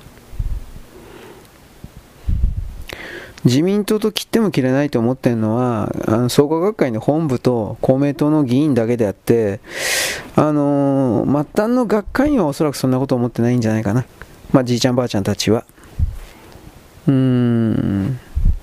ま、これらの山口さんの傲慢もいつかはですね、通じなくなるんじゃないかなと普通に思うわ。はい。え、っと、仙台で開催された日体交流サミットに、中国から、えー、っと、不参加要請、要請といった命令ですね。えー、めちゃくちゃな。そこに日本人は参加すんなってことでしょうね、これきっと。うーん。なんだかな。地方の開催ですよ、これ。宮城県の県議会議員とかってやってんのに。仙台台湾宣言とかなんかいろいろ。だこのことに、抗議していたとか、そのか中国が、だからこの口だけでとりあえずごねてみせれば相手は中国のことを恐れて、そして、なんだろうね、言いなりになるだろうみたいな。あの、生体号の食べ物屋さんのラーメン屋のそれでも言ったけど、中国人っていうのは、甘い顔したらどれだけでも突き上がる連中で、弱ければ弱いほど相手をいじめる中国人、朝鮮人というのは、相手が弱ければ弱いほどいじめるんですよ。うん、最低のクズ中のクズ中のクズ中のクズ中のクズ。うん、もうもっとすごいけど。そんなもんに、あの、なんていうかな、僕たち日本のまともな常識的な言葉を貼り付けて、忖度ですか？そんなことする必要全くないと思いますよ。なんかね、今までのこの中国というのはさ、自分たちの国家の力の拡大がドルと言われているものを泥棒し続けてきたことの結果とあと他の国々が中国を大きくすれば儲かるからということをで中国に忖度し中国の言いなりになってきたというこの一連の動きをすげえその勘違いしてるよね。それしか俺言えんわ。あなたたちにそんな商品価値ないと思うよ。俺はこのそこまで思うんだけど。まあ、それ言っちゃっちゃ中国的な人たち、つまりネット右翼ですね。ネット右翼って言葉を知らないってことで俺ショックだったけど、ネット右翼です。カタカナにネットと書いて右翼は右翼です。ただ漢字で右翼と書かずに、えー、ネットのカタカナで右翼、ネット右翼と書きます。昔は意味があったらしいですが、つまりあの、インターネットの中だけでわーわーと騒ぎ立てて、えー、日本のうん日本民族、日本国民、利益、価値優先主義者っていうかそういうことになるんですがそういうことを排外主義だというふうに決めてでその上でですねあの日本悪い日本悪いとか言って相手に偽物の何というかな気持ちを貼り付けてそして何というか偽物の気持ちを貼り付けてそして相手に差し出させるといううん。それをずっとやってきたわけですけれども、それはもうダメだろう、と僕は思いますよ。通じないということ。うん。通じ、通じさせてはいけないということですけどね。本当のことを言えば。はい。えー、これはちょっと最後に大事だな、これは。テキサスで移民の逮捕を可能に、テキサスで法律が成立。人権団体は訴訟の構えと言ってるけど、これはでもテキサスは本当にひどい目に遭ってるから、テキサスの州民のすべてという言い方かな。だってこの人権団体にはどうせテキサスの外側から入ってきている人だもん。テキサスに住んでる人じゃないもん、どうせ。だから、そういう人たちがいくら妨害行動をしても、おそらくはテキサス内部の多くの人々の賛同を得られることはないんじゃないかなと僕は思います。はい。まあ、この自称バイデン政権ってはっきりやりすぎていろんな意味で。と、これを思う。うーん、そんなとこかしらね。うーん。まあ、北バッテリーとかなんかいろいろ、まあいいや、ほんとキリがないから。はい、とりあえず一旦終わります。よろしく、ごきげんよう。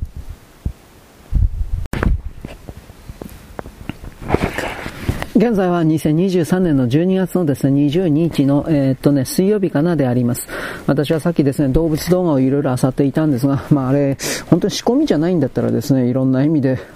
動物と人間の関わりというか、なんか、なんかやっぱ考えてしまうことはあります。ただ僕は動物と人間が仲間であるとか、うんぬんだとか、そういう風にはちょっと思わないです。なぜならば、動物だとか、あ犬、猫、鳥でもそうですが、彼らは彼らの固有の言語を使い、使ってると思います。で、固有の言語を使い、固有のコミュニケーションをしている。この場合は音声におけるですね、僕は、あ僕たちにあいうえを書き結構、こんにちは、おはようっていう、そういう音声言語的なものもあるだろうけれど、あとは匂い、フェロモンですね、匂い。そうしたものもだいぶふんだんに使ってるだろうなというその感じ方あります。猫とか犬とかは何気にそのフェロモンですか？そうした匂いによって世界であるとか敵味方の認識をしているだろうなという。えーと、例えばですね、何だったかな？犬、あなたに友達がいて、友達が犬を飼っていて、で、初めてその友達の犬に、えーえー、会った時に、えー、っとね、指の匂いを嗅がせるんだったかな。俺ちょっと覚えてないわ。指の匂いを嗅がせるんだったかな。なんかすればですね。とりあえずです。そのちょっと待って。これでいいのかな、うん、指の匂いを嗅がせればですね。指だったかな？なんか俺下品な話だけど犬に対してお尻の穴の匂いを嗅がせるんじゃなかったかな。なんかそれをするとですね。とりあえず敵味方識別的にえー、っと敵か味方かは知らんけれども、こいつは、えー、例えば主人の知り合いなら主人の知り合いだみたいな形で、えー、以後攻撃をしなくなるそうです。まあ、つまり認識してくれということですかね。敵だとか味方とか以前の問題で。ちょっと待ってね。えー、っと、どこにいるんだろう、これ。え、っとね、今、ファイルの、あれあれあれ、ファイルのですね、上、うんとね、あれねえや。そんなバカな。えー、っとね、誰が地球にでしょ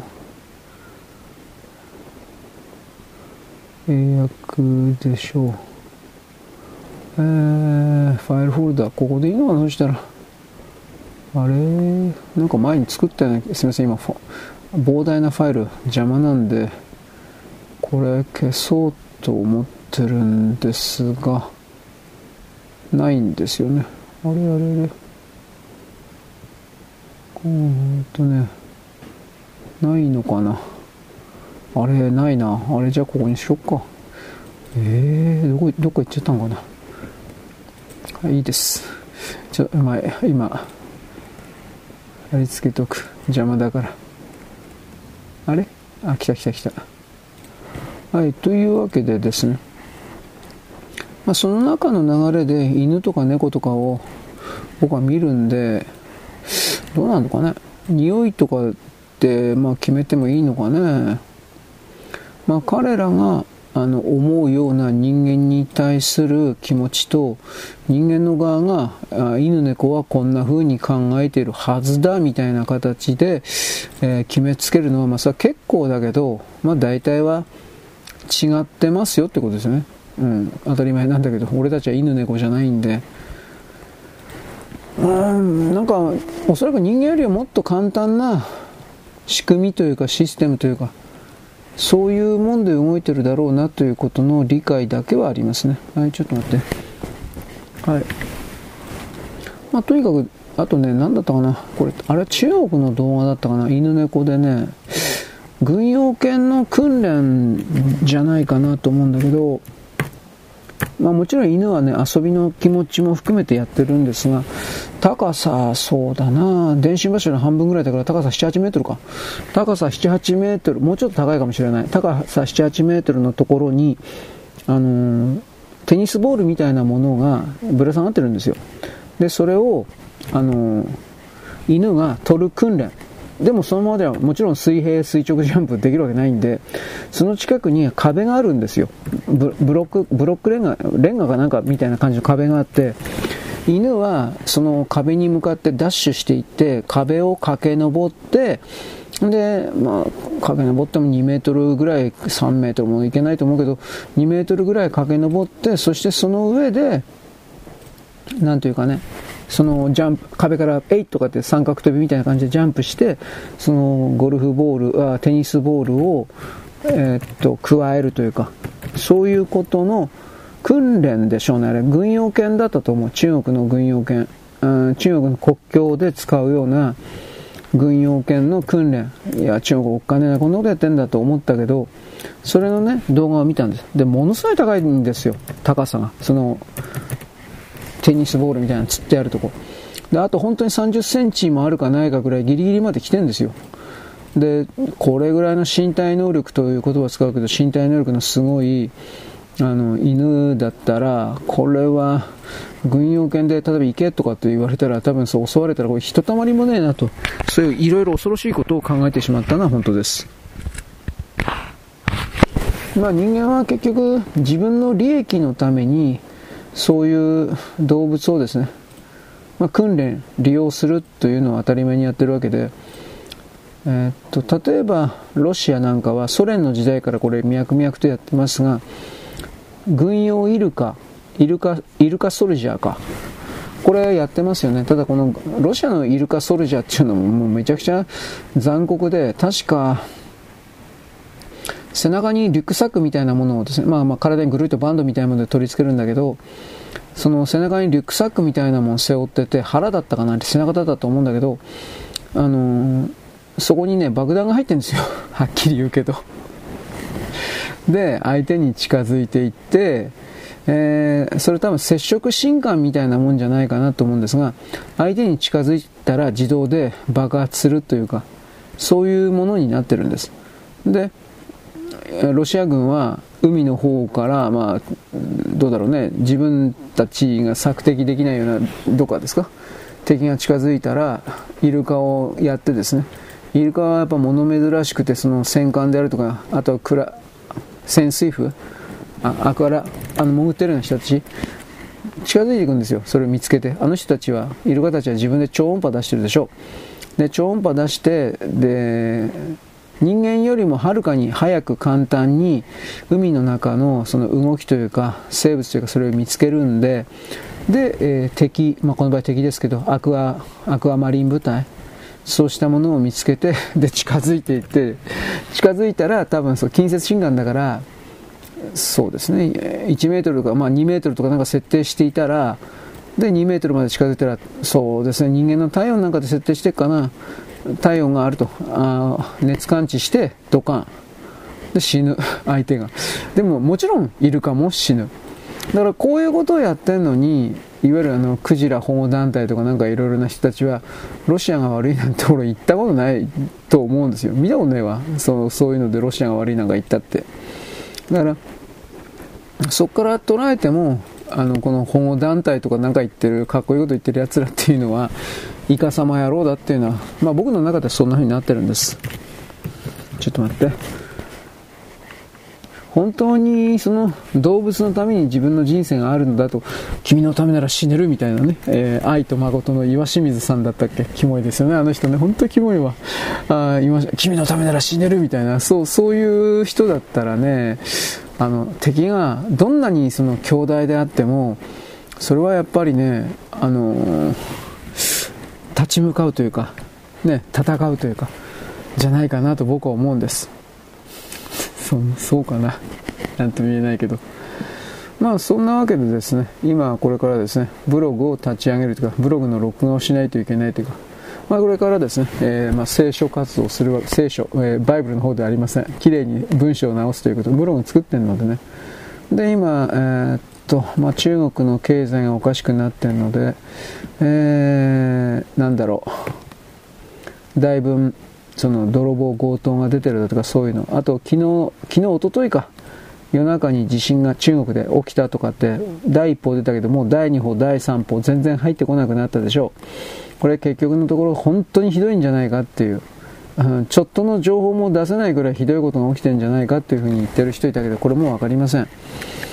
どうだろうかねあのー、基本的に中国からツイッターかけるんですよ、その VPN ですか、これ使えば。だけど、それを使ってでも、まあ、どうせ身元でもバレるはずなんですよ。で、こう、こういう中国の内部の不具合というか、まあ、恥ですね、メンメンツが潰れるような情報に対して、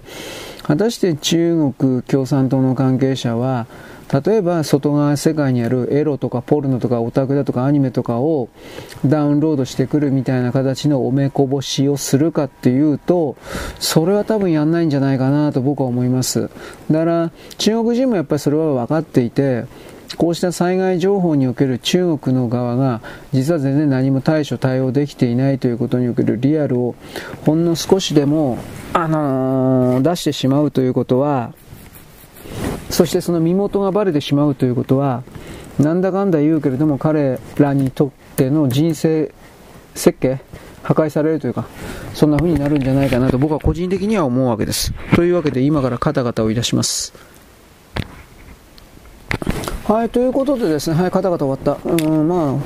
最後のオチ的なところはですね、中国からの地震情報がピタッと止まったということに関して、多分なんだけど、うん、本当にひどいことが起きてるんだろうなということ。んで、あんまりひどすぎるもんだから、これを出すことによって中国のメンツが壊れるということの他に、やっぱりあの外側からの投資が止まってしまうかもしれないという危機のもとにこれが止められている。私は今のところそういうふうに見てますね。はい、そんなわけでですね、えー、動画的なところはですね、ここでおしまい。はい、というわけで、今ですね、停止ボタンを押したんで、えー、っとね、なんだっけ、ちょっと待って。今、今度はですね、アップロードしないといけない。ああ、めんどくせえと言いながらやってます。まあ、カメラ止まってっから、まあ、そういう方だけど、楽、楽って言えば楽です、気分的に。まあ、あの、今までの世界というのはね、ラーメン食っても、逃げ切れた世界だったんですよ。わかりやすく言うんだ言うんだったら。ところが、今はラーメン食ったら絶対に金払えという風な強い力が働いている世界になりました。そういう流れの中で、まあ、中国共産党というのは、あのー、前にも言いましたが、今の中国の経済の苦境は、まあ、あらゆるところで始まってんだけど、最終的には特性例をするしかないと思うんですよ。完全踏み踏み倒しを。有利子負債で2兆円を超えてる。2、京都の円ですね、2兆円。兆の次ですよ。H 京家、うん、ちょうど9999兆円の次の単位が1京都円、1京円です。それが2つある。2京円。1京5000兆円っていう風に言ってるけどね、そんな少なくないでしょ。2京円だと思います。2京円の有利子負債があるということです。で、有利子ですよ。利子ついてるんですよ。無利子だって返せないと思うけど、まあ有利子なんですよ。でもほっといたらどんどん増えるということです。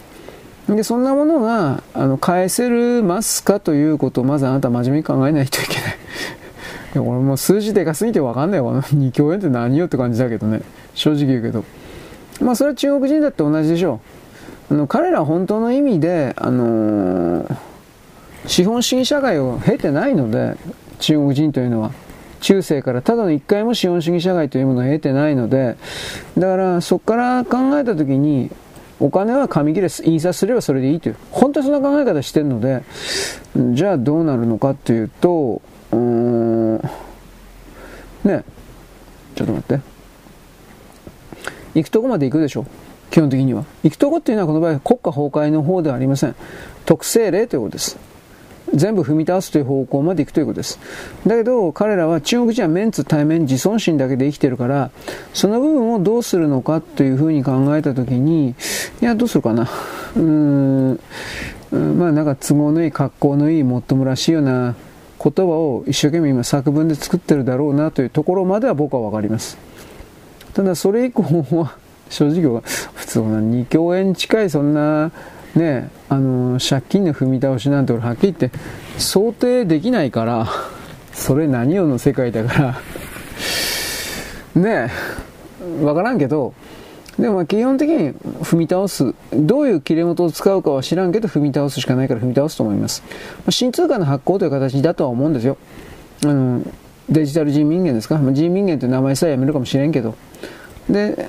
ま、彼らが中国が必死になってやってるのは多分湾岸諸国における石油の代金支払い決済を、まあ、ドルを廃止して人民元にすりゃ、それは最高なんだろうけど、まあ、それはできないとしても、うん、ドル、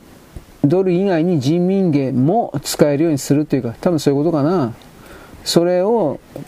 契機として、えー、なんか新しい通貨の発行に移動するだとか、なんか都合のいいことを考えていそうだなというところまでは僕は読めます。ただそれ以上はわかりません。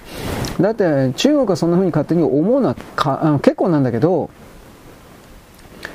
アラブ商人たちは、湾岸諸国のアラブ商人たちは、中国人よりもはるかに汚いので、こういう言い方をするけどさ、はるかに汚いので、そんな騙せないだろう。いや、中国人も騙すけど、イスラム商人も騙すんですよ。逆に言ったら騙さないのは日本人ぐらいなもんなんでね、我々がちょろすぎるんですよ。だから、まともに商売をやって、そして、なんというかな、お互い全部儲けてというふうな考え方は持ってないんですよ。これはまあ、湾岸諸国だろうが、中国だろうが。相手が、騙された奴が悪いんですよ。とにかく考え方として。それ以外は、あのー、騙された奴は問題外なんですよ。ましてや生きようとなんていうのは殺したっていいっていうふうな、これはイスラム教的な立場からすればそれなんで、まあ、海の門とも山の門ともどういう意味かわからんけれども、ちょっと待ってね。はい。わからんけれども、そのアラブ商人の目からするとですね、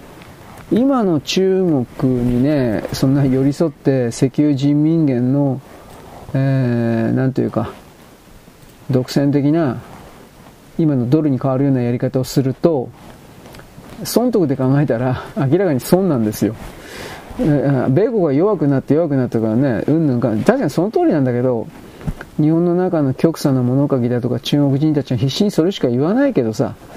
でもじゃあ中国がそれになり変わるほど本当に強いんかって言ったら中国の国家の形というか中国の国家サイズというのは欧米世界のマネーと技術の供与によってただで与えることによって維持されてきたんであってそのようになったんであって中国人が中国文字で中国語で読み書き思考した結果何かの新発明新発見を行ってそしてその結果あのなんていうかな新しい新発明新発見の製品だとかそういうものを作れてそして今の地位を得ただとかそういうんじゃないんで。それそのことはみんな知ってますよ。僕もあなたも知ってますよ。だからまあ中身ないんですよ。ぶっちゃければ。ないでしょうね。で、そういうことをみんな知ってるんで、で、知ってるけど、知らないふりをして中国様、中国様とおだてて投資して、何もない地域に中国人というただ同然で使えた労働力を使って、そして公害対策だとかそういうことも一切しない、させない、どうでもいいというふうにやらせて、中国の内部は汚染だらけになろうがどうであろうが、そこから出てくる製品はコストの安いものであり、製品の全てに毒物は別に残ってませんから、うん製品は仮に毒物的なものあっても絶対洗えばいいわけだから極端な言い方だけど。だけど中国本土には毒物がいっぱい残るわけで残ってますよね。だからそこから考えた時にですね、えー、まあいろんな意味で積んでるなとしか僕は言わんけど僕は僕がタッチはですねちょっと待って。中国という地域がえー、へへへへこれ何だったっけ？えっとね。人間が住めなくなる。そして中国人はそこから逃げていかざるを得ないというか国土から逃げて外国に逃げざるを得ないっていうそこまでひどくなるということを知ってるわけです。だからそれはやっぱケミ今言ったような極端な乱開発におけるケミカルの部分でしょ？あと放射性汚染あの地上核実験分かってるだけで46発や46回やったんだけど地上でねそういうことの放射能はほったらかしになって中国全土を蔓延してるわけで、それが中国人の免疫抵抗力を破壊してるのはほぼ間違いないわけで、そういうことはあるでしょ。プラスアルファ、何やるかね。何やるんでしょうか。まあ、あとは本当は天変地異的なね、中国で今まで全くありえなかった増産活動というか山噴火ドカーンだとか、そうしたものが起きて、えーえーそれこそ今のアイスランドアイスランドなんかやばいみたいですね、まあ、今のところその巨大な噴火みたいなの起きてないけどいつ起きるか分かんない。街のすぐ 2km 先だったかな？2km 先ぐらいになんか火口が出来上がろうとしてんの？マグマが吹き出してんの？吹き出そうとしてんの？なんかそういう記事を俺ちらっと見たけどいやーちょっと大変だろうなと思って、まあ、そもそもアイスランドっていうのはそんなもともとが言うほど人が住んでいない地域ではあるけれどもでもやっぱそこに住んでる人からすればやっぱりねやっぱ住めば都っちゅうそういう言い方もあるけど自分の住んでるとこがそんな風に火薬ど火薬じゃないか。火山ドッカンみたいな形になっちゃうとそれはちょっと嫌だろうなと思いますよ。でその火薬火山ドッカンみたいなことがひょっとしたらちょっと待って。あのこれから中国のいろいろな内陸っつったってまあ要は人間の住んでるところ、地域ですね、そんなに大きなところまで、深いところまで、ちょっと待って、何もかもが、あのー、ドカンバカーンとかね、陥没したり、地割れバリバリだとか、火山ドッカンドッカンだとか、そんなとこまでなると思わないけど、もともとの人が住んでいないところが火山噴火しようが何しようが全然関係ないんで、人間が居住可能な地域というのはそもそも中国というのはもともとえらい少ないからそのか居住可能地域的なところが天変、え、まあ、火山とかマグマバリバリみたいな。そういうことが仮に起きた起きている。で増産活動運動的なものがいつまでたっても、えー、止まらないとか。なんかそんなんだったらそれは中国人は逃げ出すよねと。こういう言い方は一応できます。だからそれははっきり全部想像だしね。それはそれは本当にわからんことだからそんなことになるとかならないとか。ということで今ちょっと待ってね。えー、っとえ、っとね、あ、これでいいのか。まあだから僕昨日、おとといか、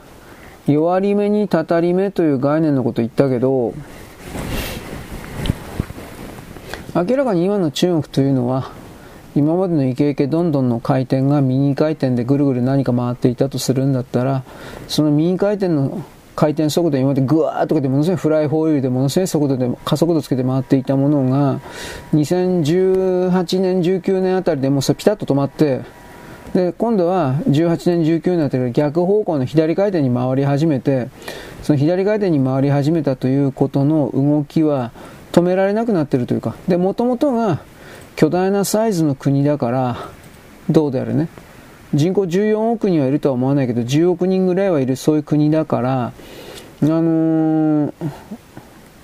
反対方向に回り始めたら僕はあと怖いと思うんですよ。現実の問題として。であのー、反対に回り始めて始めちゃったということなんです。で最初はね図体でかいから昨日も言いました。図体でかいからその転がり落ちる速度はゆっくりなんですよ。ゆっくりゆっくりなんですよ。だけどゆっくりだけど少しずつ加速度がついてるんですよ。で、あのー、サイズがでっかいもんだから、一旦そうついてしまった加速度というものは止められなくなっちゃうんですね。ブレーキというか、まあ、さっき言った逆にこの右右側方向でイケイケどんどんだった時も勢いのフライホイールがぐるぐる回ることによってその加速回転がね加速右回転が加速する一方これが維持できてんだけど、まあ、いっぺんに反対方向になっちゃったと。で反対方向の回転がこれから今だんだんだんだんだんだん速くなるという風な形になってるそこで中国人はまだ気づいそんなには言うほど気づいてないんですよ。まだ、えー、っと、まだあれですよ。自分の月給が遅れただとか、その程度のことでしかない、その、その段階なんですよ。その次に何始まるかというと、まあ月給が止まるだとか、それも当然あるんだけど、都市生活者において必要な食料であるとか水とかが手に入らなくなっていくと思うんです、具体的に。そこに運ぶような運輸業、運送業が基本的には止まっていくから。中国の中からトラックが徹底的にもう7割ぐらい6割、7割ぐらいがもういないっていうことを言いました。言ってない言ったんだけど、それはどこ行ったのか。インドシナ半島に大体行ってんですよ。そっちの方にはまだ仕事があるから。建設、建設関係を含めるような、あの、都市開発というかそれがあるんで。で、あの、中国の国内でいろんな輸送業をやっていた人は、あの、中国で、本土では全然仕事ないもんだから、そういうところにインドシナに車ごと5日も6日もかけてそっちに移動しちゃって、今中国にいないんですよ、確か。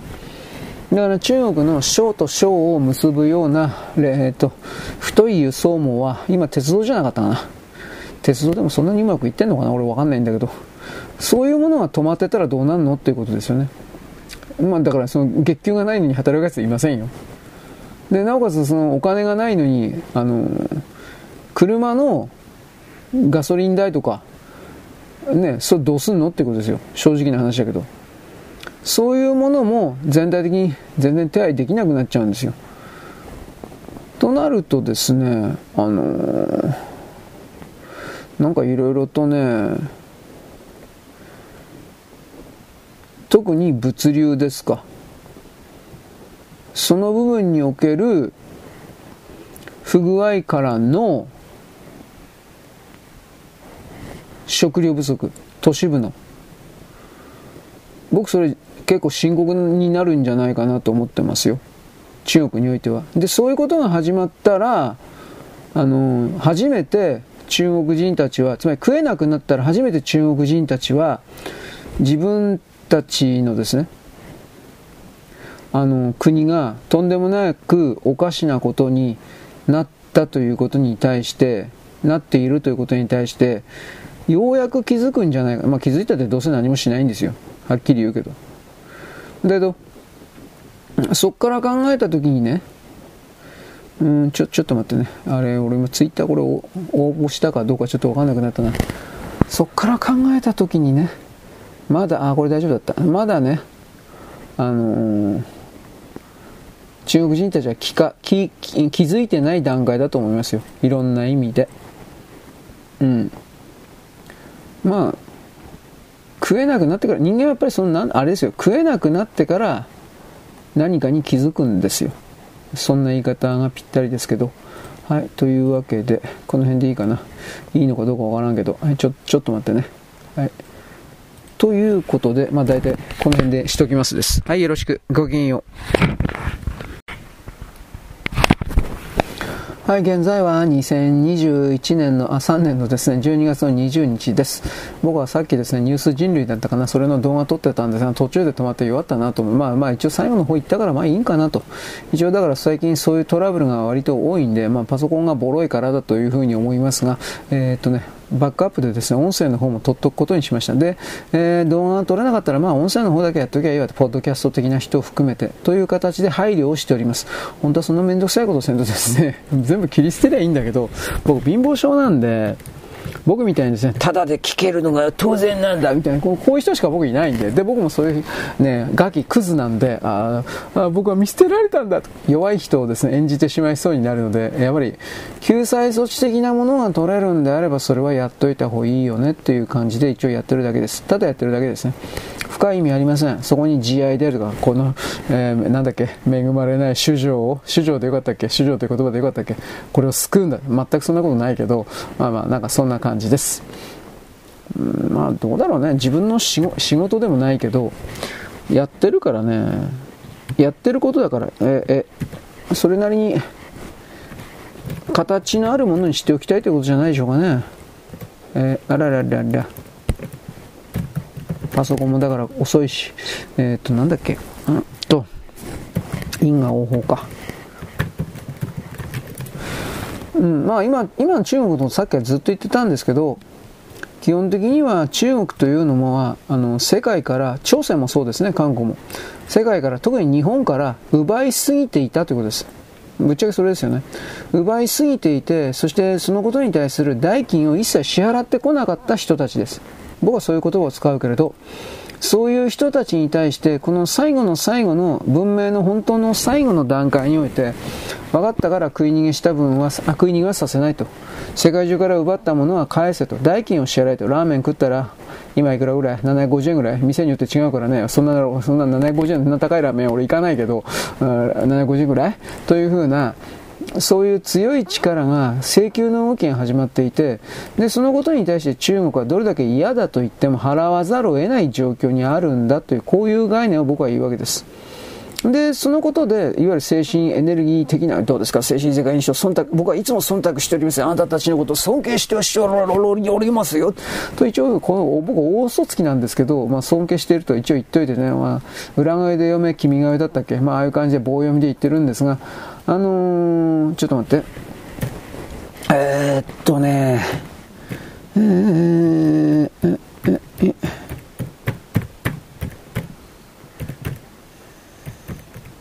こうか。あのー、ちょっと待って。よ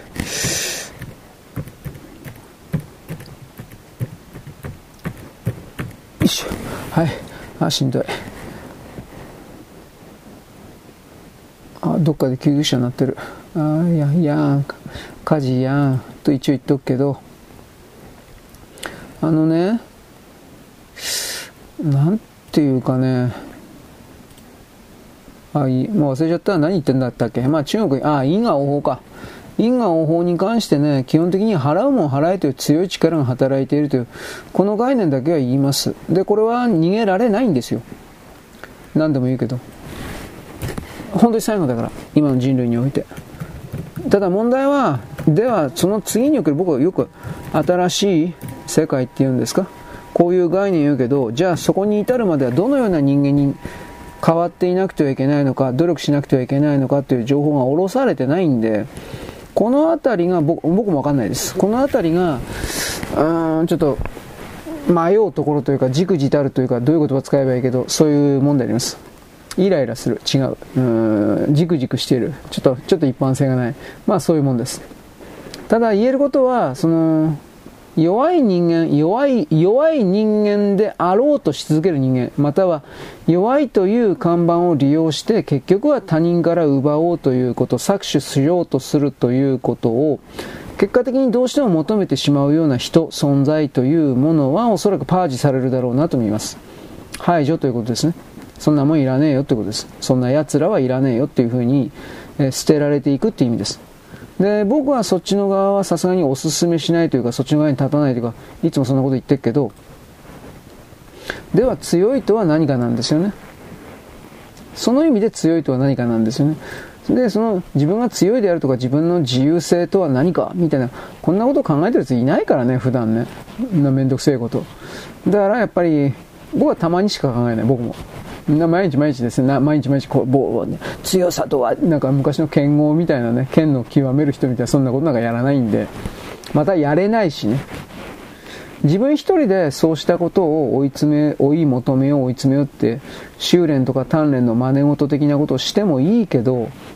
それはほとんど効果ないんですよ。効果、いや、効果あるかもしれないけど、その効果があるとかないだとかを、自分自身で正確に判定することがどうせできないんですよ。だから、それは自分自身がそのどれだけ強くなっただとか、どれだけ自由性を獲得したのかだとかっていうことを、あの、判断しようがないんですよ。でそれは結局、なんだろう、大きな意味では無駄、無駄になってないですからですよね、やっぱり。そんなことばっか言っちゃ本当はいけないんだけど。ということでですね、はい、ちょっと待ってね。えい。はい、へいへいへい。えい。うまいこといっかな、これ。えー、っとね。あれ？ファイルが、来た来た来た。来たのかな？これは、え？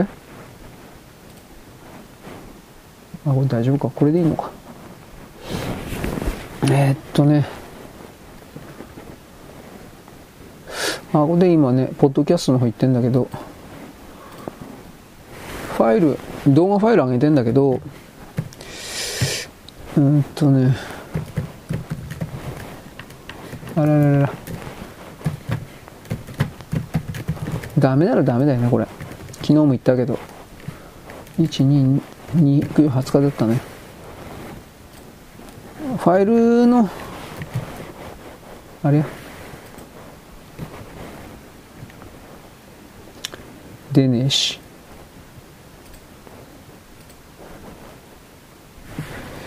120と。あ、ダメ。ファイルエラー。じゃあダメだ。ファイルエラーになった時はもう捨てます。それは。あの、時間無駄だから。次へ。ファイルエラーアップロードしてくださいってアップロードしちゃって自分にならんしね、これ。はい。まあ、やっぱ、ポッド、ポッドキャストのここはやっぱりあの、相当になんか、ファイル形式厳しいのかな。まあ、し、多分シビアになんか見てるんだろうし、おそらくは、基本的には MP3 を中心としたような、えー、サイトであるからして、あんまりポッドキャストを動画サイトみたいに幅広く受け入れるみたいな設定にしておくと、気づいたらみんな動画になってるから、まあそういう方かな。うん、そうすると、サーバー的にも余裕がなくなるからっていう言葉を使うけど、まあそれだから、いろいろと厳しくなってるお断りしてるということかなと僕は考えて、あんまり深くは考えてないんですが、ね、ちょっと待ってね。まあダメな時はダメです。だからこういうことがだから何回かあったんで、だからそのニュース人類的なものに関しては、えー、っとね、なんだっけ、ああ、音声のね、バックアップというか、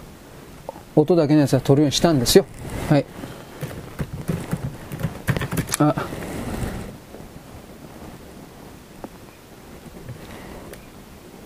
い。なんかやっぱ反応遅えな。なんでだろう。遠いところでやってるからかしら。これもだからファイルはアップしてんだけど、やっぱりなんか違うし。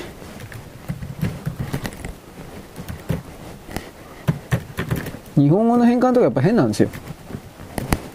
普通に。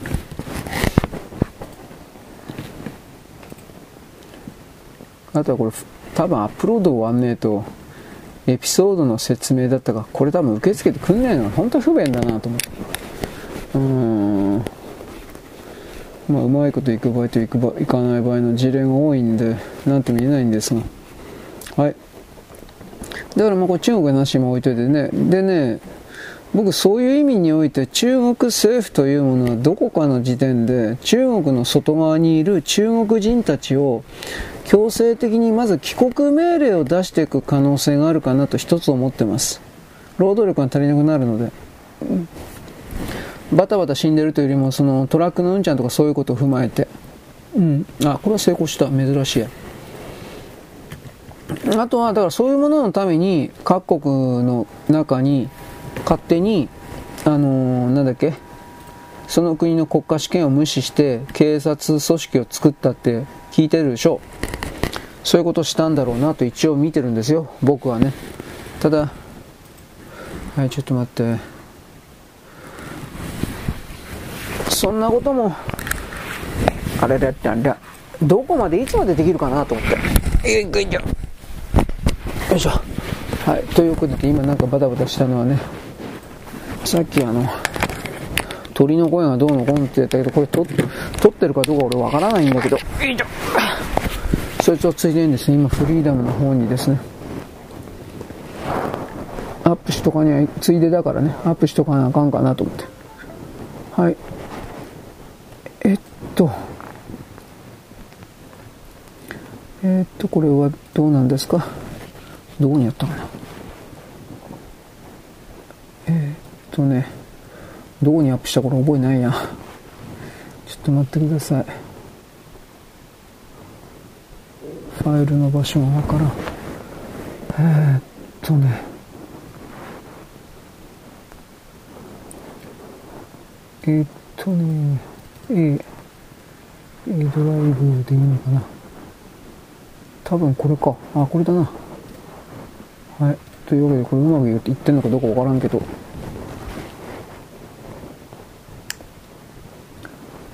MP3 は早いんですね。やっぱサイズは小さいからなんでやねんって感じだけど。うん。僕、大きな意味ではね、不法移民がどうとかっていう風になってるけど、もう5年ぐらいすると今度は人間の取り合いにはなっていくと思うんですよ。労働力が足りなくなるということで。で、自分の生活、自分たちの社会を維持するために全体をスモール、小さくしていかざるを得ないとは思うんですけど、それをどこまでできるのか、そしてその自分たちの生活規模を小さくしていくということを、いわゆるビル・ゲイツたちみたいにやれるああいう悪魔教的な人たちに温度取らせちゃうと、結局のところですね、彼らはうん、旧来の従来の支配とコントロールという考え方しか、あの適用させようとしないんで、他の人に対して。じゃあやっぱり残された人類というか、全部不幸になるわけですよ。まあこれビル・ゲスたちだけじゃないけどね。いわゆる悪魔教的な、まあ、カバール・ディープ・ステートって言ってるけど、ともかくこういう人たちがいるのだということの事実に、これ事実です、これはもう。事実に、目を背けてもらっては困るんですよ。で、そういう人たちがいるというところから、まずそれを認めるのかどうか、いや僕は認めないかは、認めるかどうかということを問い、そしてその上で、認め、認める人は従えばいい。僕は従わない、そういうのには。認めない人はではどういう形でレジスタンスですか？この場合。抵抗するのかということが問われているということです。えー、だけど、かっこいいこと言ったってね、ほとんど何もできないからね。うん。それは分かってんだけど、あらららら、変な字になっちゃった。本当なんか日本語変なんだよ、これ。中国、中国の漢字変換みたいななんか使ってんのかもしれないけどね。 Spotify だから、まあアンカーの時からおかしかったけど、なんかそういう中国系のなんかやってんじゃなかったかなと思う。えー、これいいやもう、キリがねえから。よいしょ。よいしょ。えー、よいしょ。はい、というわけで、これ入ってるかどうかわからんけど、環境音パックです。俺が、なんか聞いた時には、わけのわかんない鳥が、あのね、俺が寝てたりする時とかね、他の仕事してる時に限ってなんか泣いてんだよ、あいつら、本当に。なんか違う種類のやつが。本当ムカついてねな、なんでそんな意地悪すんのかなと思って、これ思うことはある。まあ、鳥にね、当たったところで、何も問題解決しないから、言わんけどさ。はいはいはいはい。どうなんだろう。うん。うんなんとも言えないな。まあいいです。そういうわけなので。一旦これは切ってですね。あれ？はい。というわけで今私はこれから配信の原稿をですね。書かないといかんなとそういう段階でございます。ちょっと待ってよこれ。うー。シャットダウン。はいそんなわけです。よろしく。ごきげんよう。現在は2027年で、あ、3年のですね、えー、っとですね、12月の20日のですね、水曜日であります。コロラド州におけるですね、トランプ大統領はですね、共和党の候補にはふさわしくないというか、今日は大統領選挙に出る資格がないと無理やりにやった州、コロラド州にある法律、反乱法だったかな、なんかそういう風な法律を無理やりに解釈した憲法修正第14条か。まあ、とにもかくにも無理筋の無理筋だみたいです。アメリカ人の法法律関係者もいくらでもこれは無理だという風なことを言ってるんですが、しかしコロラド州としては州には権威があるからということなんでしょうね、従いというふうに、でもこれというのはコロラド州における共和党を支持するような人々から、いわゆるあの候補者を勝手に司法が、裁判所が奪うということになり、それはアメリカの建国のですね考え方からすれば、今、はっきり司法が勝手に、なんだろう、市民の生活をですねどんどんと決めている、何の理由もなく、これ、法律、法律だからその解釈がめちゃくちゃだということ分かっていて、つまり、これというこの動きそのものが、いわゆる米国の中における反乱法の適用対象であるべきような人々の集団というふうになっちゃうんじゃないですかね。つまり、アメリカというのは国のというのは建国の概念においてですね、自分たちの国民を圧政化、なんかあのおかしなことで締め上げるような支配層、政府関係者、まあ、これ政治家であるとか、この司法も含まれると思いますが、そういうものが現れた時は武器を持って戦っていいわけです。そのためにですね、武器を持つ権利があるというふうになってるわけです。開拓民の子孫だからね。だけど、その民衆放棄をする前の段階で大統領に直接請願する、訴えるという選択肢が確かに残されています。で大統領というのはその、まあ、仮にこれはねこの法律は大統領が悪いことをしていないという設定のもとでの動きでしかない。大統領そのものが悪かったらどうにもならないんだけどね。今のバイデンとかバイデン自称とかああいうみたいに。だってだけどトランプ大統領の時に大統領の、あの大統領が悪いことをしていないと。で大統領の周りの人間が政治家であるとかこういう裁判所の関係者であるとかが悪いのであるのだとするのであればそれを大統領どうか我々のですね我々ひでみになっている我々国民の意思を組んで意見を組んでこいつらを逮捕してください始末してください戒厳令でも何でもやってくださいみたいなこれをお願いするという手続きが一応最後に、えー、最初に残されております。それが反乱法を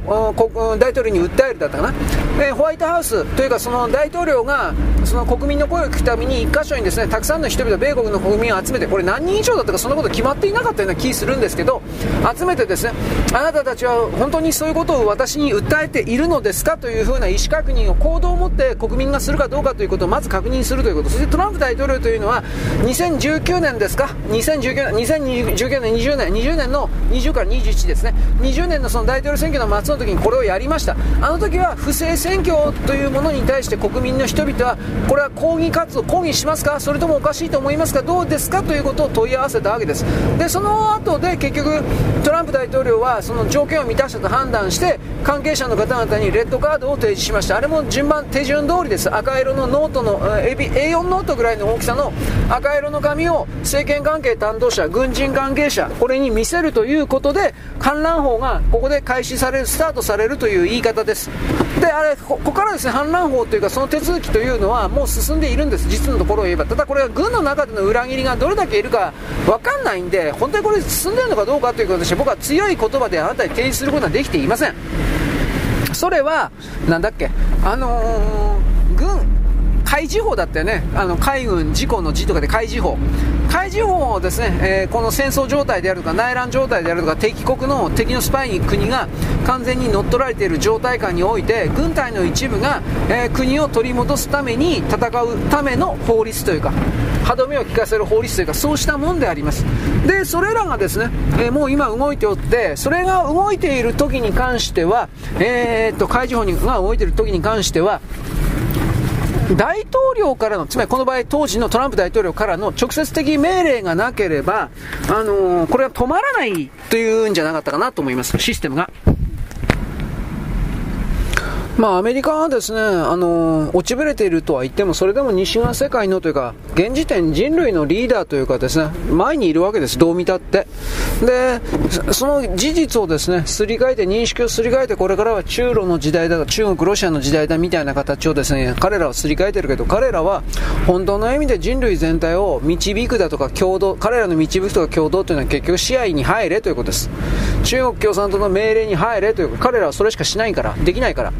うん、だから、そういう人類になってしまうと、自由性を失う人類になってしまうと基本的には滅ぶんですよ。そういう考え方を僕は言うわけなんですが、だからトランプ大統領はしっかりしてほしいんですけど、僕は根性腐ってるので、常に最悪のことを考える。トランプ大統領が無理やり不正選挙で負けさせられるだろうと。で、その後どうなっていくのかということを含めて考える。そうならなきゃいいですよ。もちろん。だけど、そうなった時はどうするんですかということを含めて僕は言うわけです。嫌ですね。本当に僕は根性腐ってますね。だけれども、正義は必ず勝つ、勝たない。愛は必ず勝つ。噛んだっけ？勝たない。そのスローガンを出してそのスローガンの通りにはならない。その結果を導き出すためにはエネルギーであるとか作戦であるとか訓練であるとか様々なものが関連しているけどただの信念だけでは勝てない。もちろん精神性であるとかあ霊性であるとかそうしたものは大事であるあろうというのはなんとなくわかるがそれだけでは勝てない。なぜならばこの世界は人間の世界物質が固定されている世界物理の世界物性理論の世界であるからです。この部分をまともに捉えずに見つめずにあの 思っただけでテレパシー的なんでもいいけど幽霊的なんでもいいけどそれだけで全ての何事かが叶うだとかそんなことを思ってはいけない。私はそれを言います。まあ、岸田首相とかはですね LGBTQ 法だとかなんかいろいろ、まあ、韓国のホワイト国リストどどうのこうの韓国との関係改善うんぬんかんぬん。こんなもん全部自分で考えてないですよ、うん、経産省というよりも、まあ、財務省経産省。まず官僚関係の圧力。財務省なんでしょうかね。でこの中に中間新中間北朝鮮。で創価学会。こういう風な人々がたくさん入っている、まあ、統一教会もいるでしょう当然ね。でそれらのバックは全部アメリカです。はっきり言えば。でアメリカの中のこの民主党勢力でオバマなどにつながるようなな人身支配が当然だというような少数の勢力が日本をですねもちろん金づるとして財布として考えているということと自分たちの逃げ場所として住みやすい国にしようというようなこういうのも当然あると思います。だからこの日本の LGBTQ 的などうのこうので日本国内の動きとしては百田さんがですね立ち上がった日本保守党が立ち上がったという形になってますがどうせこれはなんか結果的にですよ百田さんに言っちゃ悪いけれども結果的にガス抜きになるだけでしょう。あの百田新党というのは日本保守党というのは僕は資金源というものは基本的には細いのでまあ参政党なんかも本当によくやってるなと思うけど資金源で金ですよ。結局は。まあ参政党はなんかクラウドファンディング的なものでお金集めたりということをやってるそうですが保守党は今のところ何もしてないですよね。で百田さんが資材を私財を投げ打っているというふうなことになってるのかな。まあわかんない。この辺のお金のところは。でそういう部分がやっぱクリアにならないと百田新党この保守党ですか飛び上がることはないなと僕は冷酷に判定していますしでこれらの勢力が LGBTQ がどうのこうのというふうな形でひっくり返すことができるかというとまあやっぱりそのわーわー言うだけで基本的には何もできないんじゃないかなと思います。だからこれは結果的にですねガス抜きになってるだけっていうことなんですよ。だからこの LGBTQ 的なことがひっくり返ってどうのこうのとなる可能性があるとするわけ米国の側からトランプ大統領が誕生してトランプ大統領この LGBTQ 関連云々全部やめるというふうに言ってますからそれが起きてから初めて自民党の中でのトランプ大統領の側とつながっているような対応勢力が動き出せるということになります。だけれどもそれはおそらく岸田さんではないでしょう。岸田さんがやっちゃったんだから LGBTQ 法案どうのこうの。山口さんもこれを推し進めたんだから。だから岸田山口ではできないというふうになるでしょう。だけれども、あのじゃあ自民党と公明党の、ね、創価学会合体政党みたいな形を壊してまでこの LGBTQ なんとかっていうのを破壊してどうのこうのという動きになるのかっていうさちょっと僕は考えにくいなと普通に思う。だから本当に読めないんですよ、本当に。日本の選挙はどうなるかにもよるし。来年は選挙だろうと思います。ただそれがどういう風になっていくのか。で百田さんあたり日本保守とももちろんそれに、えー、ていうかな視点を合わせてる思うけど全国比例区しか出せないでしょ。現実の問題として。あの地方区ですか？出したところで勝てるとは思えない。普通の常識で考えて。だからそこからあ日本保守党って2人とか3人とか出せれば大したもんだなと思うけどまあいいとこ2人ぐらいじゃないですか。百田さんと有本さん？有本さんも多分出るのかな？百田さんと有本さんぐらいが、うん、当選するかぐらいじゃないですか。あとプラスアルファだと1人ぐらいかなというふうになんとなく見てるけどね。ってネットなんかにおいてですねもうはっきり言って百田新党がとか日本保守党がという風な盛り上がり的なことの動きが僕には見えない。起きてるのかもしれないけどね。あの積極的に情報を拾っていかなければその対象の情報が拾えないという状況というのはいわゆるその国の中でムービメント大きな流れにはビッグウェーブにはなってないということです。探しに行かなくちゃいけないんだから。だからビッグウェブだったら津波が何もかも全てを飲み込むかのようにほっといても情報が入ってきます。今はそんな感じの動きはありません。まあそれは保守党の中でもあまり積極的な何かの動きをしてないんでしょう。金がないから。だからそれら全部踏まえてですね、えー、今言ってもしょうがないですね。2024年の4月1日以降を超えてですよね、まあ、問題は1月 ,1 月何日かの米米国のなんだっけ借金法借金法でしたっけ？借金制限上限法かこの辺あたりの動きを超えてからどうなるかになっちゃうんじゃないですかね。どうせ日本はそれらに追随するしかないんだから、今のところはね。はい、そういうわけです。よろしく。ごきげんよう。現在は2023年の12月のですね、えーとね、20日のです、えーと、水曜日でございます。なんかダイハツがですね、今日の夕方ぐらいに記者会見しましてですね、えーと、衝突安全性か何かわからんけれども、えーと、一部の車種においてですね、不正が発覚したどうのこうのということを言ってました。私詳しいこと知らないんですが、衝突安全の時のその数字のデータをいじった、いじっちゃったんですかね、ちょっとわからない。で、それを受けてですね、ダイハツというのはトヨタの子会社でありますから、トヨタが、えーと、ダイハツブランド、あ、まあトヨタブランドでってるのか、まあ、とりあえずダイハツが製造した車、軽音からですね、えー、普通車に向けて全てですね、えー、5月までと言ったのは出荷停止とか言ってるの、えー、逆の意味って言ったら5月までダイハツの、えー、車を買えないということになるけど、これ大丈夫なのかなと普通に思います。何が不正だったのか僕ちょっと詳細知らないんですけれども、どうなのかね、なんかサイドバックがどうのこうのなんか言ってたけど、ようわからんわ。まあ、とにかくですね、あまりいいことではないのだろうという言い方しか僕は今できない。でとにかくどうなのかな不正が勧告されていたのかまあ、前も鈴木もなんかね大昔3年ぐらい前かな。あれは、ね、燃料データか燃焼データか何かの不正だとかって言ったけどですね。そういうのはやっぱあるんですね。僕はちょっとびっくりしました。ダイハツなんていう会社は正直あの目立たん会社だからという言い方になるんだけどあうん印象になかった、これこうこういう言い方、で結局のところ、ですねその安全性であるとか、それらの確保というのは結局、利益を生まないというか、一番お金がかかるんだけれども、それが直接売り上げであるとかにつながるようなもんではないので、うんやっぱけじっちゃったりなんかしたんですかね、僕はちょっとこの辺は分かりません。はい、でもやっぱトヨタとしては自分の子会社である自分の車つまりトヨタブランドの全ての車における信頼性というものの破壊ということにつながる可能性これ多分これを見てるんじゃないかなと思います。で慌ててえー、っとですね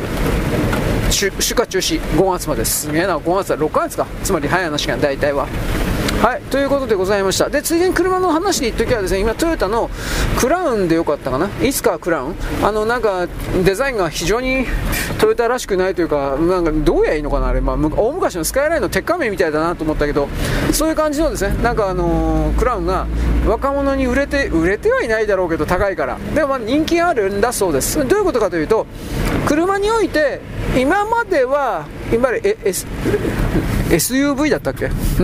なんとかビークル。多目的なんたらかんたらビークル。がベースだったんですけど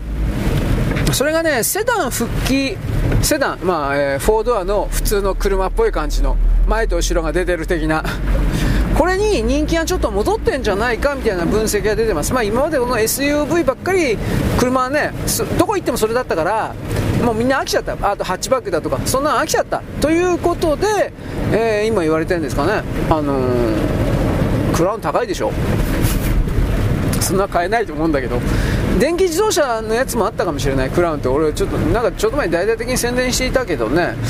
内燃機関のやつとハイブリッド。いやハイブリッドと電気だけかな。ちょっと俺わからん。ハイブリッド電池だけかな。これはちょっとわからないんですけど。まあいずれにしてもですね。あの流行り廃りですから。みんなが同じようなものを乗ってる時にやっぱそのセダン的なそういうものに流行る流行ってる？まあ変えたい？目立つ？なんかあるんでしょうね。だからそれらを受けてということなんですが重野修一さんでしたっけ？今 MF ゴーストだったっけ？いや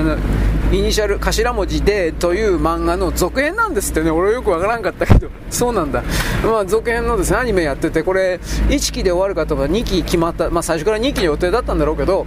そういうふうなことが言われています。まああのー、どうなんだろう。あれ面白いのかね まあ、イニシャル D そのものは、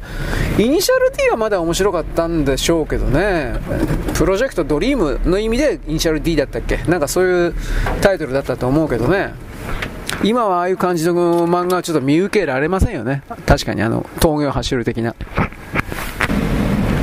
はい、次、外交、外交かな？ああとね、日韓の経済関係における包括的ななんたらかんたら協議が8年ぶりだったか何年かぶりにですね、開かれるどうのこうのということにな、あニュースになってました。あの、岸田さんこんなことやったらですね、結局のところまたやっぱ支持率下がるんじゃないかなと思うんですけれども、これは結局全部アメリカの命令ですよ。韓国という地域を潰してしまったら困るのがアメリカの投資家、投機家たち。つまり、あの、韓国なんかどうでもいいんです、はっきり言って。アメリカにしても。自分たちの、あの、突っ込んでる金が消えてしまったら困るから韓国を助ける。韓国の支配層というのはそういうこと全部分かってるから私たちのバックにはアメリカがいるぞ。私たちのバックには中国がいるぞ。こういう形でです、ね、常に利用してます、まあ、だからの韓国というのは国じゃないし国民じゃないしそのなんだろうね卑怯なやつら、まあ、大きくはそんな言い方をしてもいい。細かいところどうでもいい。表面もどうでもいい。大きくはそういう風なやり方で生きてきた人間集団というふうに大きく決めないといけない。決めるということ。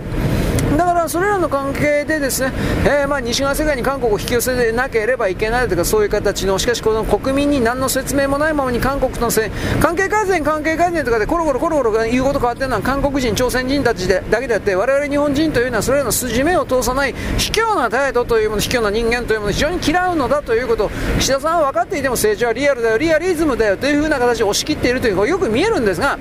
あのそんなことはやっぱなんか続かないんじゃないかな。でもそう言いながらそう言いながら岸田政権は何らかで続くんですよ。うん。代わりがいないから。うん、あともう一つは、あの今回の安倍政権がどう、あ、あ違う、安倍派とか二階派がどうのこうのというふうな形でですね、いろいろやっているけれども、それでも、なんだろう、おそらく議員には届かなくて、届かない。で、秘書関係で止める。だから安倍政権に対する脅し、安倍じゃ方、岸田政権に対する脅しにもなってるけれども、結果的には安倍派は全部沈没。だから来年の総裁選は岸田派、右派、右派。うん、二階派は候補いない、うん、だ全部なんだかんだ言ってですね、うん大きな意味では岸田さんと茂木さんの、うん、利益になってるのかなというふうな気はしますよ。僕は何とも言えないですけど。本当汚いですね、政治の世界ってね。僕そう思いますわ。次、ウクライナ。まあ、嘘の情報しか日本に入ってきてませんけど、ウクライナが勝てるか勝てるよ、勝てるよ、根性だよ、みたいな形の精神論がですね、もう、もうその時点でもうダメだってわかるだろ、お前。と思うんだけれども、えー、っとですね、まずアメリカからですね、お金が来なくなったらウクライナは勝てないかもしれない、かもしれないじゃなくて、勝てねえよ、お前、どう考えたってよ。ということを踏まえて、それらの報告の他にですね、えー、っと、アメリカからですね、な、なんだったかな、強く支援すれば、反撃に、反撃、勝てるかもしれない。なんかようわからん情報がですね、二つ、えー、なんというか、錯綜しているというか、まあ、どっちにして勝てませんよ。ただロシアもだいぶ傷ついた。だからロシアは1人で1人勝ちでウハウハこれではないと思う。だけれどもそれでも、あのー、4つの領土ですか？4つ領土を増やしてクリミア半島。これを受けてプーチン大統領は2024年の大統領選挙そのまま行くんだと思います。で私昨日ですねラブロフ外相ですよ。もう領土問題というのは世界中にないんだみたいなことを言ったことに関してはですね、えー、日本のことは言ってないとかで24時間後ぐらいに言ってます。つまりこれは私はですねクリミア半島というかウクライナのことを言ったんだよ。何言ってんだって君みたいな。日本のこととは言ってない。というこれなんでかというとですねこの領土問題あるよあるよどう領土問題話してしてもいいよどうどう金ちょうだい。これなんですよ。金をせびるためにですねこの領土問題というカードを解決してもらったら困るのがロシアです。どう見たって。だからあ多分これ後で指示があったんじゃないですかね。これ日本は別だというふうに言っておけみたいな。もちろん渡す気なんかないですよ。少なくともね。ラブロフ外相はそういうふうに絶対に渡さないという立場です。プーチン大統領はいわゆるあのハボマイシコタンの2つぐらいは返してもいい。少なくともその海域はやったっていいと。莫大な金が入ってくるんだったらという立場は最初は持ってました。どうもそこまで言っていいと思います。クラシート・エトロフはやらんけどね。うん。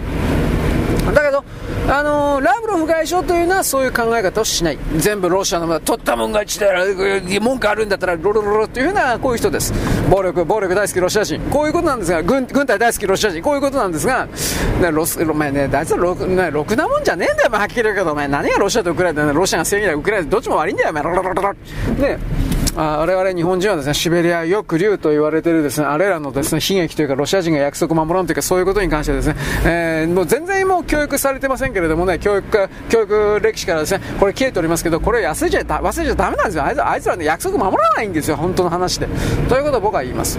はい、アダム・シフだったかな、シフも言ってました。ロシア人は約束を守らない。だから私たちはあなたたちに勝ってほしいから金を出すんだ。これ何だったかな、坂の上の雲かなんかで言ってました。はい。まあ実際にこんな風に言ってるわけじゃないですよ。司馬遼太郎はム・シフだったか、あいつあったわけじゃないから置いといてということで、でもね、多分ね、ウクライナのその、ウクライナ、ロシアの停戦というか、無理やりそれ持っていかされると思いますよと一応言います。はい、次にイスラエル、ハマス、一応2回目の停戦をですね、やってもいいよみたいなことは、イスラエル言ってます。国内世論におけるですね、人質解放してくれという風な声が強いからです。でも、戦争やめるよ、あ復讐やめるよとは言ってません。これはどうなるか分かりません。まあ、流れ次第ですね。よろしく、ごきげんよう。現在は2023年の12月の21かなのですね、えー、っとね、木曜日です。もうちょっとで明日？明日か明後日が当時です。僕は私は22、23だったから23、23、24ってことはないな。ひょっとしたら今日の21、22で当時かもしれないし、22、23で当時かもしれない。ちょっとわかんないです。すいません。まあ、まともな状況したら多分22から23日の深夜ですか、0時回っての、これが当時という考え方でいいんじゃないかなと思うんですが、これ去年ね、確か22、23っていうのは。ひょっとしたら今年は21、22かもしれない。すいません。これ調べたらまた後で言っておきます。はい。えーと、ダイハツ、僕さっきちらっと言いました。ようわからんけれども、えー、っとね、30年ぐらい、場合によっては30年ぐらい不正をしていたという風な記事になってました。え、っと、開発期間を短縮しなくてはいけないってすごいプレッシャーがあって従業員にで結局なんだろうね設計して衝突試験とかいっぱいやって衝突試験やって失敗したら結果出なかったら結局ほらもう一回やり直しとかになるでしょ。だからまたいらんコストがかかるとかなんかいろいろあったんでしょうね。でダイハツというのはトヨタの今は子会社になってるけど昔は単独で1本でやってきたからだから、まあ、小さな会社ですよ、正直言うけど、そんな大きな会社じゃないですよ。だから、なんだろうね、30年ぐらい、間違いなく30年前トヨタの関係ないですね。だから、なんかずっとやってきたと。とにかく。で、僕は5月までっていう風な出荷停止みたいなことさっき言ったんだけど、これひょっとしたらもっと伸びるのかもしれない。わかんない。長期化するかもしれないとかっていろいろ書いてあった。国土交通省が今日21日、調査に入る。だそうです。これ内部告発がうんぬんということなのか、うーん、自分のところで調べてみたらこんなことがバレちゃったっていうことなのか、どういうことかちょっとわかんない。経緯が。ただ、これはずっと隠し通すっていうわけにいかんだろ。現実の問題として。衝突安全性だとかそういうところを含めるようなとこ。えーと、なんて書いてあったかな。横横からドカーンとぶつかった時にぶつけられた時に横からね。そしたら、あのー、まあ、当然へこむわけですよ。へこむんだけどドアとかが。でも基本的には中の人を緊急に、あのー、救うために基本的にはロックかかってなかったらできるだけ開く開くというか戸がね。開けられるように作ってまあよっぽどひどかったらあかんと思うんだけどまあでも基本的にはその開けられるようになってないといけないんだって。あの何だったかな。ドアロックが仮にかかっていてもね走ってる時に横からドカンとかでぶつけられたらドアロックがおそらく自動で外れなきゃいけないような構造ということじゃないかなと思う。だってドアロックはあのはまったままだったら外からいきなりどんだけドアノブをガチャガチャってやったところで戸開かんじゃん。だからなんかサイドからドカンとやられた時はドアロックが外れる解除されるような構造にしないといけないらしい。これ僕はすごい適当に言ってますから気になる人調べてください。でそういうことがあ技術的に難しいのかコスト的に難しいのかわからんけどえー、おざなりにされてきた。でこの分はできないんだけどできるというふうに報告書を出していた。多分そんな考え方でいいのかなと思う。ようわからん。でダイハツのなんて書いてあったかなキャスト。あとなんか23234なんか3台4台ぐらいなんか問題あるみたい3台4台車種か。問題あるみたいなのが書いてあったけど詳しくはちょっとわからん。僕はダイハツって言ったらあの軽トラのメーカーという それしかないんであそういや普通の軽音出してたなとかって、えー、ダイハツはダイハツはタントか。まあ売れ筋かどうかわからんけど。タントとうんなんかジムニーの対抗馬みたいなパクリというかパクリっていうかまあどうやねんのかな。ジムニーじゃないな。どうやねんだろうか。鈴木の鈴木のなんかジムニーっぽいやつ。えー、っとねカジュアルカーで4枚ドアのやつ。名前忘れた。あれがね売れたんでそいつのパクリみたいなやつを出したんですよ確か。あタフトかな。ダイハツタフト。うん。これ、えーと、ジムニーのパクリと見るべきなのかえっ、と鈴木のやつなんていうやつだったかな。ハスラか。鈴木ハスラか。ハスラーのパクリと見るべきなんか僕はちょっとよくわからないんですがその辺りしか売れてないんじゃない？あともう本当に軽トラと軽ワゴンしか軽トラと軽ワゴンはねライバルいないからっていうのもあるけど売れてるんですよ。あと他の OEM マツダとか、え、マツダもマツダも日産もトヨタも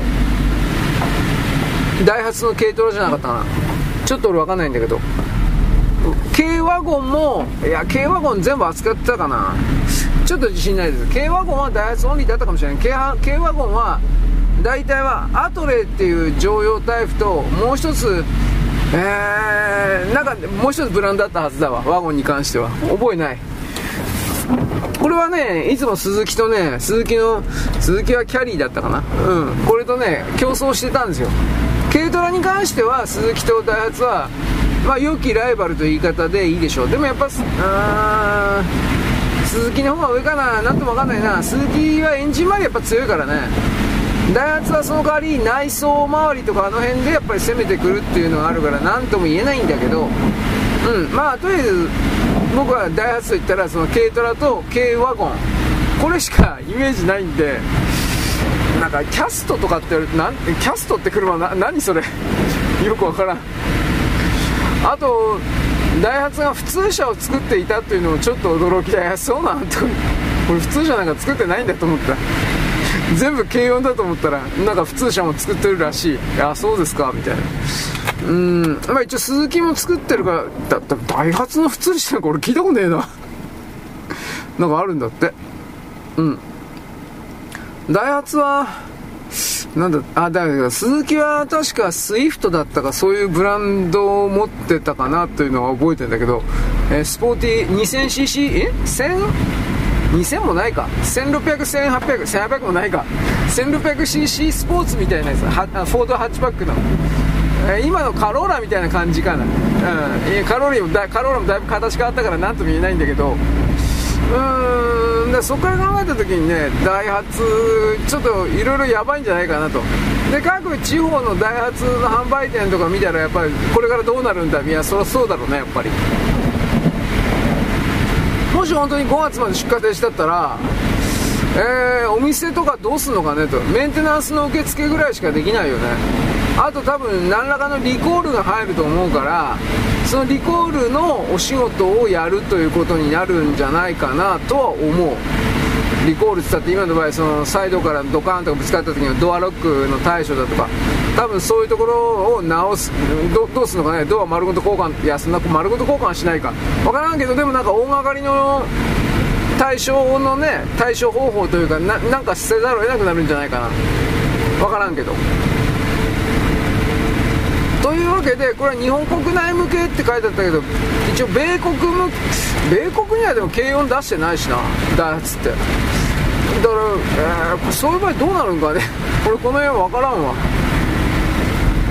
米国もね、イギリスもね、これ前にも言ったけどね、最近はイギリスもね、軽軽トラのブームがね、火ついてね、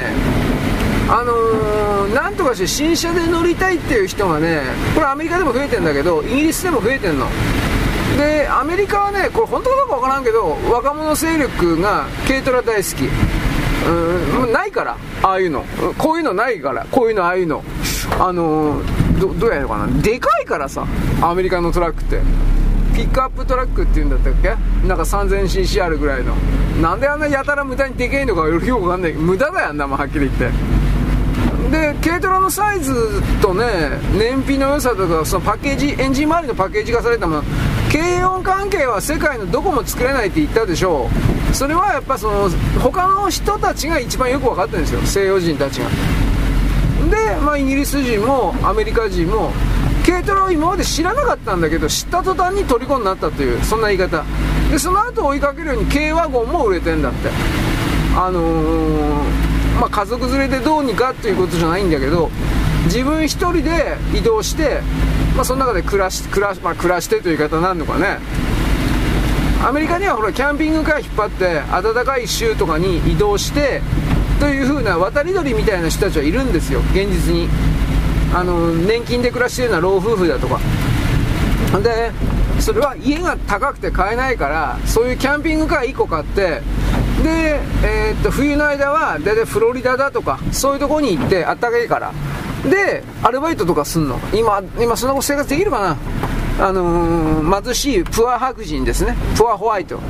そういうのが冬の間フロリダとかそういうとこで本当に単純労働の皿洗いだとかそういうことやって日銭稼いで日々を暮らすみたいな。ただそれすらもいわゆる移民にあの仕事取られちゃって不法移民ね。で困ってるとかそういう話を聞いたでそれらを救済というか救うためにメガチャーチと言われてるですねキリスト教のシステムとかにならあそこまでもう企業だねカンパニーなんだけどメガチャーチって名乗ってるけどそれらの、あの、人々が、なんか仕事を紹介したり、なんかいろいろやってるみたいだけど、そういう詳細は知らん。俺、キリスト教徒じゃないから。うん。まあ、アメリカにはメガチャーチという、そういう、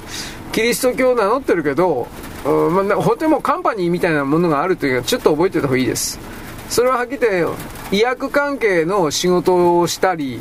あと今見た斡旋事業みたいなことしたり、金融もやったり、何がどうキリスト教なのか僕にはようわからないけど、普通の民間企業なんですよ。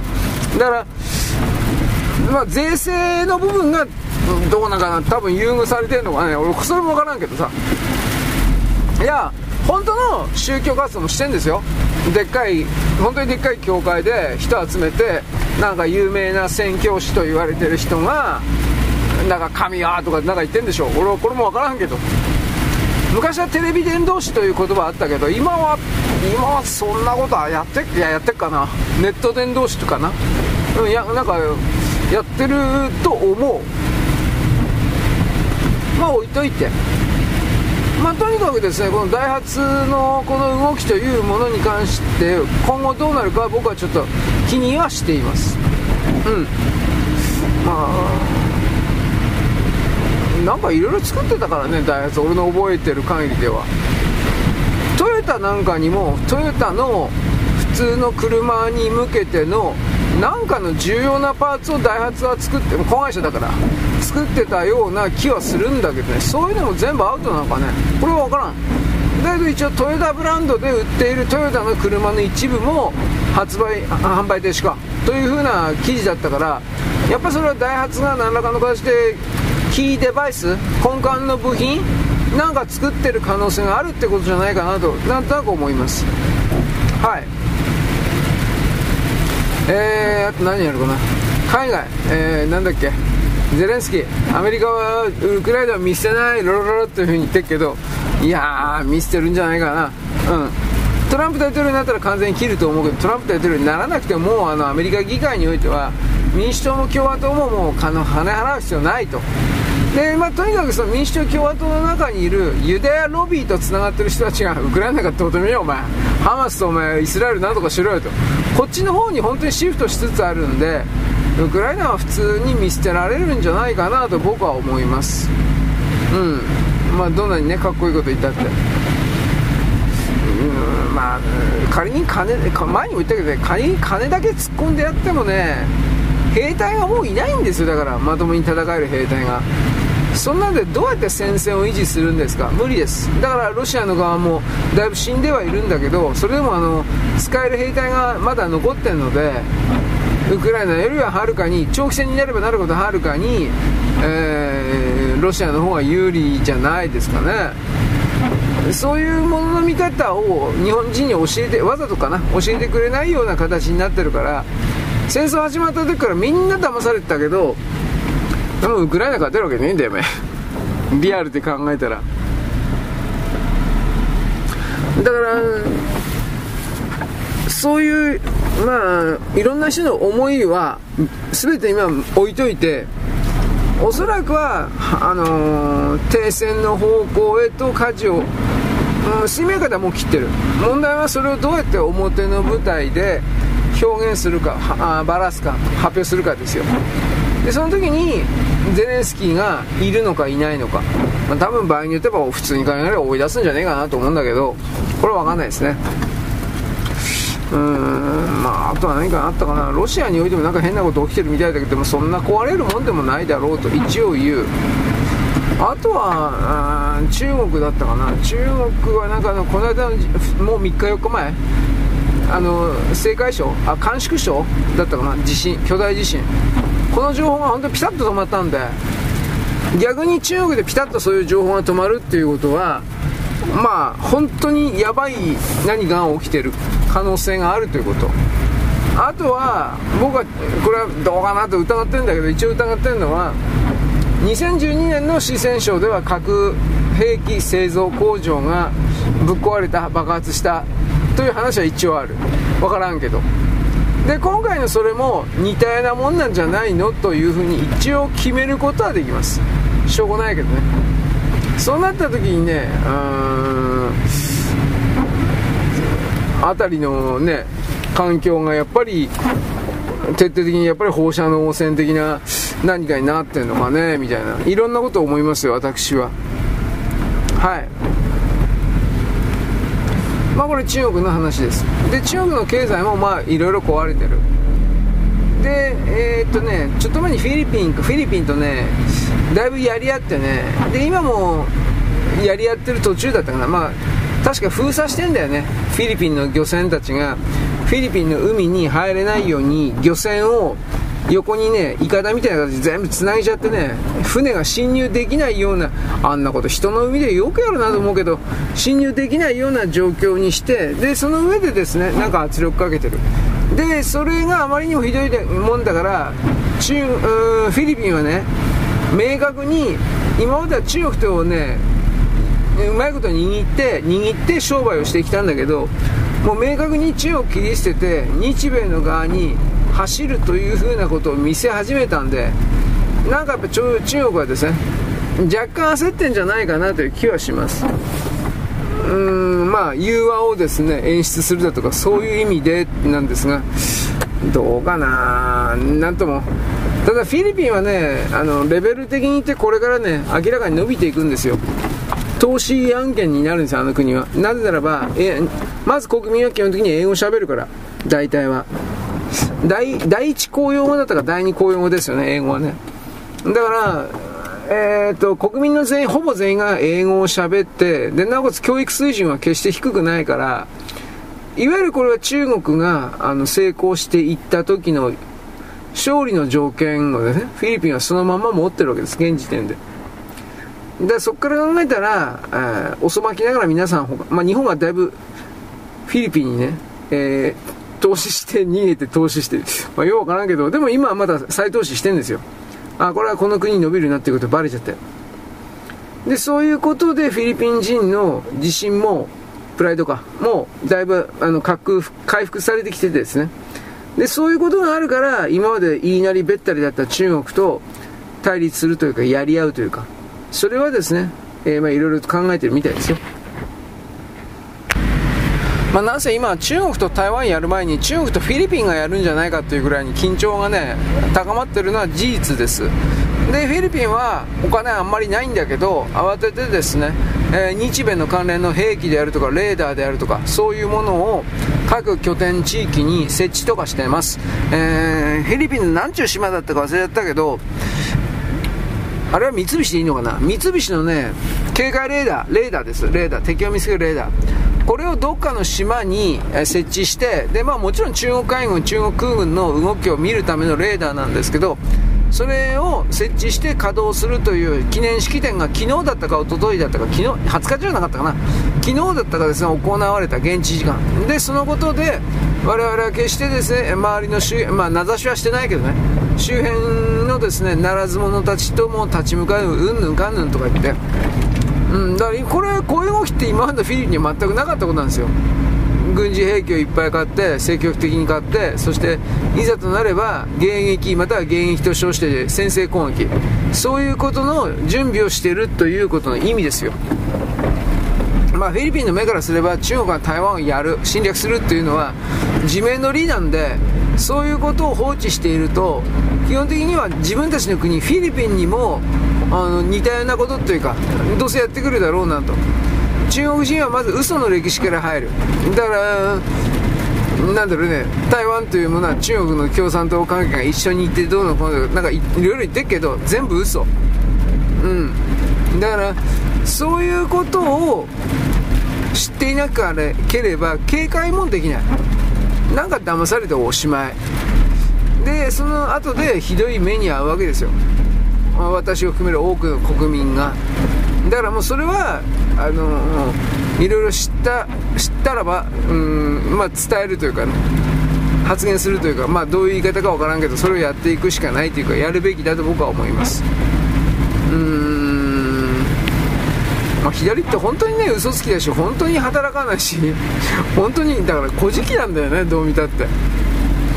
で、えー、人の文章とかいろいろ聞いたり見たりしてパクってさ。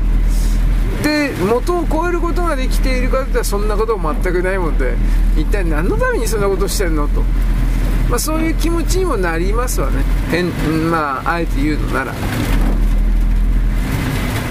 ことで、えー、国内はいろいろ頑張る。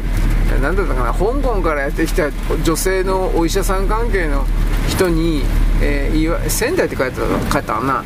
に女の人に日本の隠語で影言葉いやらしい子なんかそれ隠語でねなんかいろいろとエロいことを言ってるどうのこうのって記事読んだけどなんかな。もうなんかもういろんな意味でどうでもいいかなということも思う。言葉の力だけで何かを言ってですねそれこそやれるなんてことはまあないと思うけどね。それがもし成功するんだったらさ女の側に相当問題あるわ。くるくるパーという意味で。でやっぱそれはあ多分ろくな人じゃないだろうなという言い方もできるわけです。必ず病気持ってるという意味でね。まあいいです。何の話です？結局何の話だったか分かんなくなった。まあまあダイハツがですねとにかく生産というか販売中止をする。こっちがやっぱり一番でかいんでしょうね。はいよろしく。ごきげんよ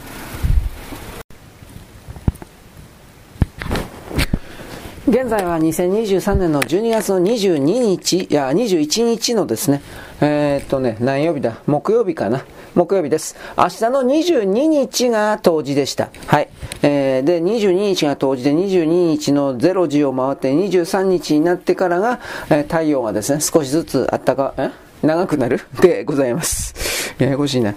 それ22、23ということですね。つまり、はい、あの、切り替わりというのが、ややこしいな。ということでですね、なんかいろいろあるんじゃないかなと。あのー、トランプ大統領がですね、まともにやったら当選します。まともにやったら。まともに、つまりあの、別に彼がインチキするというわけではなく、あのー、彼を当選させまいと不正選挙の数限りなくを仕掛けていくオバマ民主党政権というか、まあ、一番もうここまで来るとあなたもご存知な通り、今の米国の中でいっちゃん悪い奴は誰だったのかといったらオバマです。しかしそのオバマというのは支配人というか使用人です。彼を使っている人たちがいます。で、それがいわゆるカバールとかとかディープステートだとか、えー、悪魔教だとか、正確にはこういうことです。カバールというのは、まず、お、細かく言えばキリがないんで、カバールというのはまずヨーロッパを中心にあの発祥、あの始まりました。ヨーロッパからスタートしました。で、それは何か。大体800年から900年ぐらい前の、うん、産業革命が起こるもっと前のヨーロッパにおいて、王様だとか貴族だとか、あとは領縁だとか領主だとかいたでしょそういう当時の支配層、王様、貴族、その関係者、軍人だとか、あとは宗教関係者、あとはそれ、それらにお金を貸していたユダヤの、大体はユあユダヤしかねえか、当時は。ユダヤの金貸し。で、こういう人間集団が軍人、宗教家、王様、貴族、金貸し、大体は。これらの5つぐらいの集団が、あのー自分たちだけが儲かりゃいい、自分たちだけの一族が繁栄すればいいということで、あの、自分の子供たちを結婚をさせて、結婚を繰り返させて、隕石関係って言いますね。それをやって、そして、みんな親戚になっていったわけです。極端な言い方をするとね。みんな親戚になっていったわけです。で、その親戚になっていった一族集団が、自分たちの秘密を守るために、自分たちから裏切り者が出たらさ、儲からないでしょ？儲からないとか自分たちの美味しい生活が維持できないでしょ？特権的生活とかいろいろ。だから、それ、それを守るために、自分たちの中で宗教を作ったんです。ぶっちゃければ。それが悪魔教だという、こういう考え方 C です。本当は悪魔教と言ってるけど、その悪魔教もずっと分析していったら、結局のところそれは、イルミナティと言われる、光明会って言うんですが、光明るい会、光明会。光明会って言われているものがベースであり、その光明会って言われるものを作った人はドイツ人のアダム・ヴァイスハウプトという人物なんですが、あの、アダム・ヴァイスハウプトという人物は別にその悪魔をベースに、あのー、悪魔を拝もうとかっていう、そんな考え方から光明会を作ったんじゃなくて、当時のヨーロッパというのは、いわゆるあの神秘主義と言われているものに徹底的に侵されまくって、どこにも神がいる、悪魔がいると言ってバカしかいなかったんですよ、ぶっちゃければ。で、バイスハーフとはそんな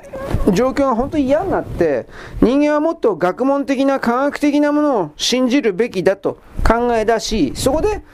秘密結社的な人口宗教的な、なんで秘密結社かというと、表だってそういう活動すればバチカンに捕まって殺されたからです。だから秘密、まあバチカンだけじゃないけどね、バチカンに、さっき言ったカバール的な人たちに見つかって殺されたからです。だから、そういう秘密結社的なものを作り、神様を合理としたんです。え合わせる理理科ですね。合わせる理科。合理って何か。10円で1億円の売り上げを作る。それは1000万円で1億円の売り上げを作るよりもはるかに儲かってるでしょつまり、はるかに儲かること、はるかに儲けることということを、あらゆる分野に適用させる考え方。それが人間にとって合理的な生き方であり、合理的こそ、神であ、合理的こそ人間の目指すべきものである。合理的こそ人間のそれこそ神であるというふうな。だか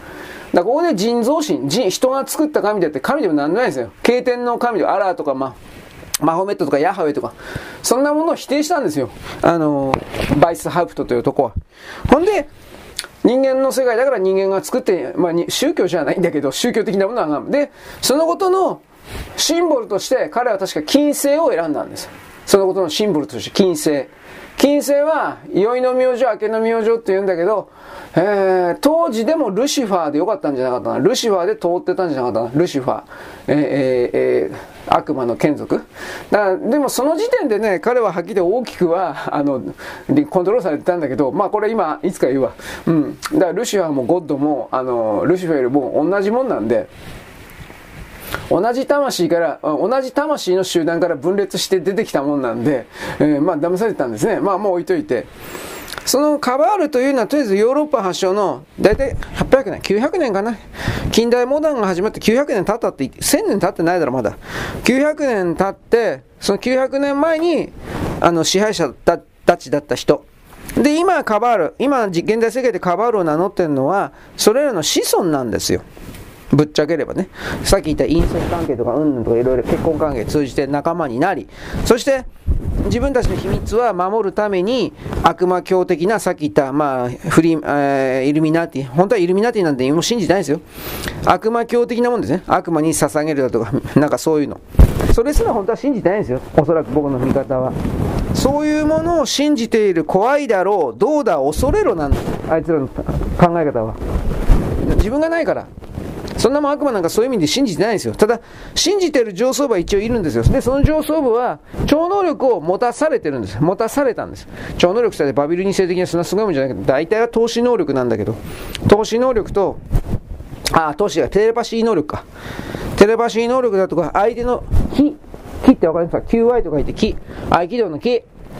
そういうものを読むような力だとか、あとは、まあ、相手の潜在意識に表表層意識の力全部読むんだから、まあ、これテレパシーだな。うん、そうしたものが、えあの与えられてくれたと思っているような人々はそれを与えてくれた存在を神だと思ってるんです。どうして神だと思うかというとそれを大体夢のお告げ的な形で与えてくれたというか能力開花したというかチャクラ開いてとかまあいろいろあるんだけど。だからあのシステムを一個一個全部構造解析してるとあいつらなんか怖いもんなんでもないんですよ。ただ単に自分の弱さというものと向き合わず、それを強いものだと、実際の数字だとか実際の報告をせず、見抜かれないようにして、自分たちの存在を、自分たちの、なんていうか、サイズを大きく見せ続けようとして騙して、いや、だから、クラウス・シュワブが変態的な格好して海岸歩いてたうんぬいっぱい写真今でもわざと残されてもわざと。それはね、あの、そういう人間だというふうに印象づけたいからなんですよ。僕は逆にああいう風な写真が一方的に出ることによって、確かに悪魔教と言われているものの中に良性具有的な、名前忘れたな。まああの、チンコもですね、おま、ピー、子もついてるような、またそんなもんついてないんだけど、オカマ的なやつがいるんですよ、悪魔の中に。サタンの眷属ということにしておきますが、サタンそのものもですね、両党使いだったので、人間の肉体でいるときは。だから、そういうところで両党使い的なものに、ホモ的なものに憧れ、憧れてさえいないんですよ、はっきり言って。それを再現してるだけなんですよ。そういう風に再現すれば自分を強くなれるだとか、自分も生きていけるだとか、これすらコピーなんです。これ、これすらコピーだし、これすらリプレイなんですよ。そういう考え方を、西洋人はゼロです。この考え方は持ってないんで、知らないんで。で、まあ、とりあえずそのカバール、うん、カバール的な人たち。で、そのカバール的な人たちが、使用人として、会社員の社員として、あの、金払って使ってるのがディープステートなんです。だからカバールが頂点にいます。で、カバールの人間集団の下にお金で使われているのがディープステートです。このディープステートを米国においては、さらに、あの、細かく分けて、 Blue Blood、昔はね、 Blue Blood とかなんかそういう風な名前で言っていたような、あるんですが、今は Blue Blood っていう、ね、表現は使わんと思うけど、いや、使ってっかな。まああんま使わんと思うな。まあ、とにかくそのカバールディープステートなんですよね。えー、トランプ大統領の功績はね、このディープステートカバール、カバールまでまだ行ってないかな。まあ、少なくともディープステートというものが存在、本当にいるんだという、使われている人間がいるんだというところまでを、アメリカ国民に知らせたことなんです。アメリカ国民、まあ日本国民も知らないやついっぱいいるけど、アメリカ国民はこういう conspiracy theory と言われている分野に近づくのは知恵遅れだというふうな、かたくなな同調圧力があるので、かたくなな同調圧力です。だからこれを冗談めかして研究することさえ許されない国です、あそこは。だからこの辺に関しては実は日本の方が世界一おそらく進んでる。あの、ディープステートじゃ、カバールの側以外の国家において。日本の次に進んでるか、ひょっとしたら日本を抜いてるかなというのはトルコかなと僕は見るんだけど、トルコとかギリシャとかキプロスだとか、あの辺。でね、そういう人たちが今人間をかなり殺す、殺せという命令を受けたんです。こんな言い方です。自分がないからあの人たち。で、その通りやってるだけなんです。彼らの言うワクチンだとか人口削減とかっていうのは、それすら彼らの中にあるものではなくて命令を受けたからやってるだけなんです。はっきり言えば。表面上は彼らの美味しい生活を守るためにっていう風になってるけど、さっき言った夢のお告げってあるでしょあれが彼らだけ使えるんです。まあ僕たちも訓練すれば使えます。訓練のやり方知らないだけです。でもできます。まあ、興味ある人は明晰夢で検索すればそういうのはあるけど、あれ下手なことしたら気違いになるんで、まあ僕はあんまりお勧めしません。あ夢夢で見た内容をメモに書くとかなんかそんな話聞いたことあるでしょ？あれの延長線上みたいなもんです。だいぶ違うかな まあまあ延長線上みたいなもんです。まあとにかくそういうわけなんでね、このカバールディープステートというものにアメリカは完全に乗っ取られていた。アメリカの建国の前から。アメリカという国は建国の前からヨーロッパから人間がどんどん捨てられていった。えー、ヨーロッパは食料生産悪かったんで、当時は農業技術も何もないんで、えー、っと、次男だとか三男だとか、そういう不老者的なものはどんどん捕まえて、アメリカに捨てに行ったんですよ。で、それがいろんな各地の名前に残ってます。ルイジアナ州とかってあるでしょ？ルイジアナ。あれフランス人の、えー、入植地域じゃなくて フランスが捨てに行った場所ですよ、確かね。あとそ、そういうのいっぱい。建国の前からあるような街。建国の前からもちろんアメリカにあるあの街がありました。ヨーロッパから捨てられていった人、ヨーロッパからアメリカのなんか文化文物というかそのいろんなものを商売として取りに行った人、大体これユダヤ人なんだけど、ヨーロッパから行ったそのユダヤ人の商売人の多くはニューヨークのマハンタマンハッタン島とかに、あの、そういう基地というか、商売、交易所を建国の前から作ってたんだけど、あの、そういう歴史はアメリカにおいて大学とかの歴史学でいいかな。そういうのを真剣に学ぶ人ぐらいでないと、一応公開された情報としてはあるけど、図書館とかそういうレベル。うん。でも今あんまりアクセスできないんじゃないかな。なんでかっつったら、それをやっちゃうと、今のそのオバマたちがやってる、オバマはディープステート、カバールのディープステート、使用人。オバマたちがやってるアメリカ人を完全に騙すための白人というのは生まれながらにして悪なんだし、黒人を搾取していたうんぬん歴史ってあるでしょ。あれが全部壊れるから、本当の本当の歴史までは教えないはずなんですよ。教えてなかったはずなんですよ。あルイジアナ。ね。で、えー、まあ、カナダなんかにも捨てに行ったんですけど、大体アメリカに捨てに行ったんですよ。だから、街の中の不老者だとか犯罪者みたいなのを見つけたら、その当時の、あの、フランス、イギリス警察かなんかそういうので、ね、すぐ捕まえて、バンドワゴンというですね、バンドワゴン聞いたことあるでしょ？鳥カゴみたいな。あれに入れて、船に強制的に乗っけて、片道切符で海岸に捨てて、で、で帰ってきたんですよ。そういうことがずっと、何年ぐらい続いたのかな100年も続かなかったと思うけど、まあ何十年も続いたんですよ。で、アメリカに捨てられたものは捨てられたもので食っていくしかないから、まあ、かっぱらいだとか人殺しだとか泥棒だとか、まあ大体100章になったんだけど、そういう形で定着していったわけですが、えー、っと、その中の流れでですね、イギリスで、えー、まあ、あれ何だったかな、宗教的分派活動か何かで、えー、と迫害されていた正教徒を名乗る一派、正教徒じゃないんだけど、正教徒を名乗る一派とかがある時大量に確か目的を持ってアメリカに入ってきたんじゃないかな。で、これをメイフラワー号とか言ってるけど、これ多分違うんですよね。まあいいです。で、そういう形でアメリカの歴史が始まって、で、まあとにかく人がだんだん増えてきて、農作業とかも作らせて、イギリス本国であるとか、あとフランスとかも商売してたけど、そういうものと商売することによって、今度は、えイギリスはですね、こいつらはイギリスの植民地属国だから税金払えというふうに言い出して、で、そこら、その辺でアメリカ人が怒り出したというか、この怒り出したというここも嘘であって怒り出したという歴史を書いてあっただけで別に怒り出してなくて、あのお茶を港にドボンドボンと捨てたっていうのは、これは事実なんだけど、それは別にアメリカ人がやったわけじゃなくて、アメリカでその、エイベイの独立戦争を起こすことによって、儲けたかったヨーロッパの武器商人たちを含める一派が、これ、だからこれカバールの側がやったということは、もう証拠付きで出てんだけど、そういうことはアメリカ人認めないんですよ。自分たちの歴史は偉大だから、みたいなことやってるから。あなたもだから、僕はあなたに紹介したあのトランプ大統領の演説の時の3年前か4年前の演説の時の動画見たと思うけど、あれが結局あの程度のものがある意味あのアメリカ人の平均的な、えー、心象風景としての自分たちの歴史と自分たちなんですよ。まあ、まあ、トランプ大統領のことはあんまり悪く言いたくないけど、ああいう風にするしかなかったんだと思うけど、まあ正直言ってこれでね、バカ、まあそういうことやけど、うん、自分がないよね。はい、いいや、まあアメリカのこと今。まあそういうわけでそういう彼らが、カバールディープステート的な人たちが、アンチカバールディープステートのトランプ大統領の存在を絶対に許さないということで2020年不不正選挙を仕掛けてひっくり返したわけです。で、そのアンチカバールの連中というものはアメリカの中に軍人であるとか、ジャーナリストとか山ほどいて、じゃあそのアンチカバール、アンチカバール、カバールの連中というのは、カバールの連中、ディープステート連中というのは、あの、軍人連中、マスコミ連中の中に山ほどいて、で、じゃあそういうメンバーをどうやって作るのか。で、そこで、あの、米国の大学の前、建国の前からあるような大学、アイビーリーグとかああいうの、ハーバード大学だとかいっぱいあるでしょジョージ・ジョージワシントン大学、なんかコロンビア大学、なんかあるでしょ本当に古い大学。あそこの古い大学の男子寮と女子寮に入るようなやつは大体そこで洗脳されてメンバーにされるんです。で、そこで秘密のハレンチな儀式をやって、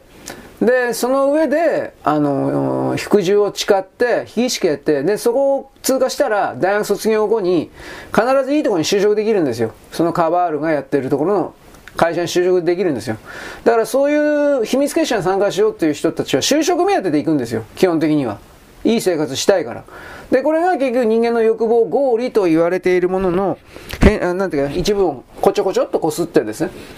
そこに寄せるということです。従属させてやる。従属さ、従属すればいい生活をさせてやるという概念からの、人々の一種の、うん、自己放棄をさせる。意識の、自意識の自己放棄をさせる。しかしそれこそ、あの、フリーメイソンを行っているような、チャクラを開くようなやり方ではない形における悪魔の契約なんです。だこれらの全体構造っていうものは、丹念に調べれば、まあ、間違いなく出てるんですよ。あの、ブルース・ブラザースじゃなくて、なんブルース・ブラザーズなかったかな。あの監督がね、そのハーバード大学で、どこだったかな？まあ、ハーバード大学だからどっか大学ですね、男子寮における、その悪魔的儀式、なんか男がですね、パンツ一丁になってね、なんかブリーフだったけど、パンツ一丁になってね、なんかお互い迎えて、なんかようわからん儀式してんだけど、そこからホモ行為には確か行ってなかったと思うんだけど、そういうのやってるんですよ、普通に。あの、大学学生寮、女女子学生寮で赤ん坊の肉を食うとかまでは多分や、多分やってないと思うんだけど、やってっかもしれんけどね。あのー、KKK いるでしょ、クーグラックスクラン。あんな感じのね、あの、顔まで隠したような山高帽的なものを、後ろの悪魔教的な司祭がなんか演出して儀式的なものをやるんだけど、あれもどうせ下げ渡されたもんなんです。と、ここまで行く。で、これがね、毛沢東の、あの、造反有利の時だったか。あの時にあの、公衛兵の時に三角棒かぶらせたでしょ。うああいうところがな、ああいうところにもね、入ってんだということをね、本当はね、言わないといけない。中国にもそういう西洋的な、フリーメイソン的な、えー、儀式、概念が思いっきり入ってんだということ。で、中国というのはそもそも何もない地域なんだということ。ヨーロッパ地中海地域からもらったようなもんでですね、構成されているようなもの、もともと言えばそこらには密入国者した宇宙人がいっぱいいるということで、そうそういうこと言ったらだんだんオカルトになるから言わんけど、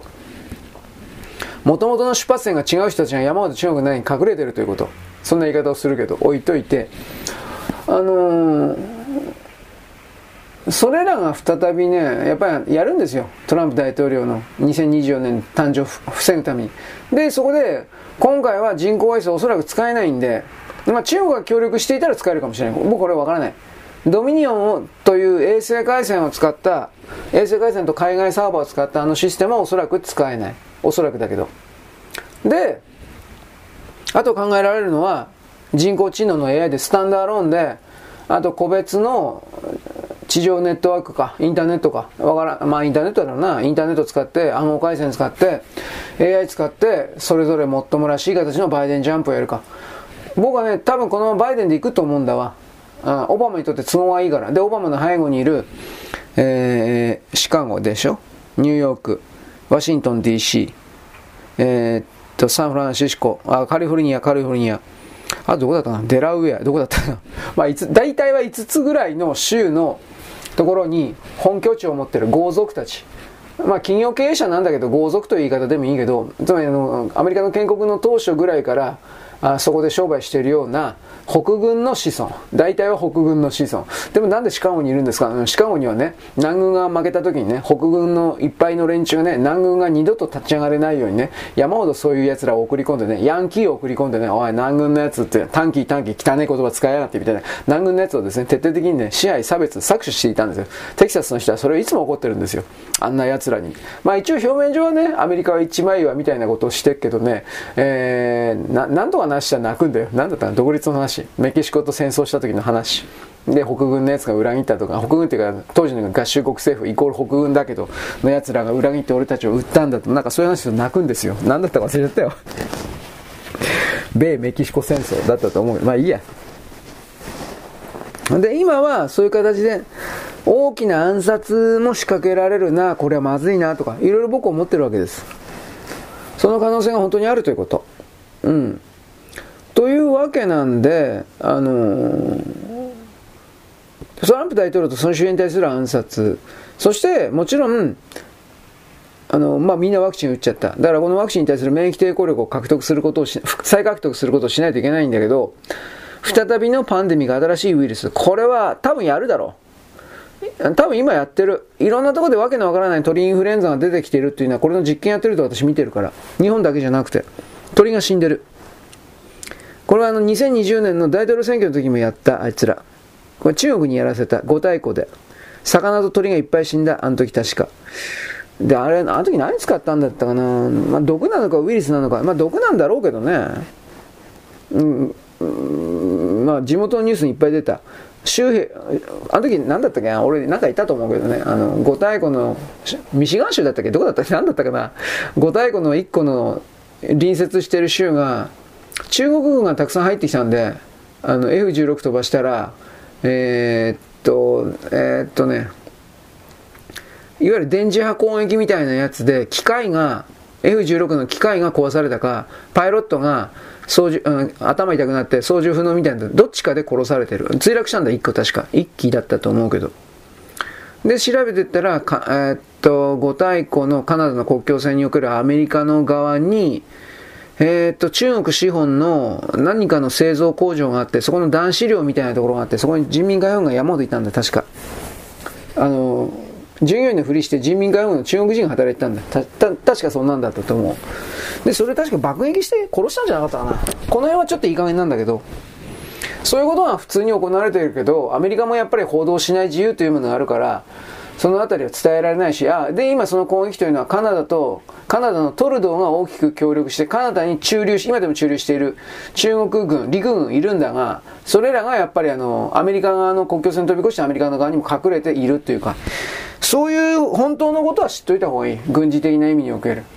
うん。アメリカなんでそんなバカなことしてんのかなと俺思うけど。あとメキシコの側にも中国人民解放軍が山ほどいて、今バイデン自称政権があの国境を緩めてたに、あの人民解放軍の奴らが難民のふりをして山ほどアメリカの中に入ってきてる。麻薬を持って、オビオイドを持って、だとか。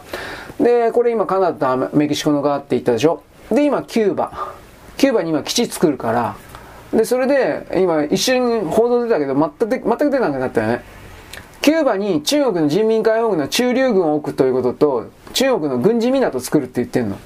でもそれやったら、まともなアメリカだったら、ケネディみたいなアメリカだったら戦争になると思う。核兵器落とすと思う。いや、本当の話で。中性子爆弾か何か。そういうことを火遊びというか、それをですね、やってる中国は。火遊びだろうな、今の段階だったら。そんなのを全部ですね、まあ、いわゆるさっき言ったオバマ、カバール、ディープステート的な人たちがやってるわけで、戦争をやれば儲かるからっていうのも含めて腐ってるなと思うけどだからオバマなんとかしないとダメですよ本当に。だからオバマに対する認識をね本当にやめない変えないとダメですよ。全然チェンジのあんなやつじゃないですよはっきり言うけど。と僕は本当にねなんで人々はだ騙されるのが気持ちいいからね。楽だしね。うん。バイデンジャンプとかも信じなかったからね。こんなものはいかさまだと。思ってこれ動画、動画の編集で作ったの。いや、いや、だいぶ違うと思うよ、それ。元動画の、まあ、元動画の、なタイムスクリプトって言うんだタイムなんとかって言うんだったっけ？あの数字がデャーっといつも出てるやつ。あれ見ても信じないからね。まあ、これすら、これも含めて画像加工したんで、まあ、そそじゃあもういいよ。まあそうだろうね。CG 全部、今はそういう風に CG で全部作れるから。自分が正しいというふうに強固にこだわるというのは超、まあ、エゴが強い、エゴが獲得されてる、それでいいのかもしれないけど、うん、そっから問題はそこを薄めてということなんだろうね。世界に対する知恵のある自分を見つけるというか、なんかそんなんじゃないとダメなんじゃないかなと思うんだけど、まあ俺バカだけどね。まあいいや、長く、話が長くなるから。まあとにかくトランプ大統領が私はどうなるかというと、まずロシアとウクライナの戦争はすぐ終わると思う。冗談だけで。そして、おそらくなんだけど、あのー、アメリカは金本位制、ゴールド本位制に戻る。うん、その準備してる。ただし、それを潰したいから、どうなるかわかんないで、ゴールド本位制に戻ったら、ひょっとしたら、あの、湾岸諸国との、うーん、どうかな、 petrodollar 体制とかやめるかな。やめるかもしれない。中国にやってもいいと思うかもしれない。いや、でも思わんだろうね。やっぱりこの辺は俺わからない。適当なこと言い過ぎた。で、あとは冗談だけオバマとかその辺のディープステート的な人たち、テレビの人気者キャスターたちが病気で死ぬだとか、試験になるんだけど、病気で死ぬだとか、引退だとか、そういう風になってくると僕は思う。今でさえそれは本当は起きたんだけど、バイデンに代わってすら起きたんだけど、トランプ大統領がいなくなっても自動的に発動し続ける軍事作戦、軍事システムのことを言ったと思うけど、あれはどうもやっぱり機能はしてると思う。だいぶた、20年から22年の大体2年間でだいぶ逮捕したんで、だいぶ死刑にしたんで、僕の見方。なので、まあそれでも残ってるから、でそういう状況下で果たしてその労働組合とかのあの関係者を含めるような人海戦術の不正選挙が20年の時ほど大が大掛かりでできるかなと思うとちょっとどうかなという気はしてる。その辺はね。まあいや、キリがないんで、とりあえずやめときましょうと。俺本当は今日何言おうと思ったんだな。センスタイムの、ちょっと待って。あ、タイムセンスか。タイムセンスの創業者であるとか、そういうものをですね、あのー葬式出したんだが、古今東だとかね、あ、古今東じゃない、李強か。李強とあと誰だかな、徴壁省か。まあ、副首相がですね、あの、追悼メッセージを寄せるという中でね、これ俺言おうと思ったら何かというとね、あのー、今中国でとんでもない権力、人殺しを含める権力構造、ソ連型の権力構造が起きていて、スターリンだとかああいう時の。で、それの結果、どんどんこの企業関係者が死んでんじゃねえかということ。これを一応言っとかないかんかなと思った。まあ、時間あったらいいよ。まあ、そこにアメリカの会がとか言って、今のアメリカは多分その力ないよ、と僕は思う。うん、多分それは中国だと思うよ。中国内部の、なんか内乱というかそういうもんだと思いますが、まあいいです。そんなわけでございます。よろしく。ごきげんよう。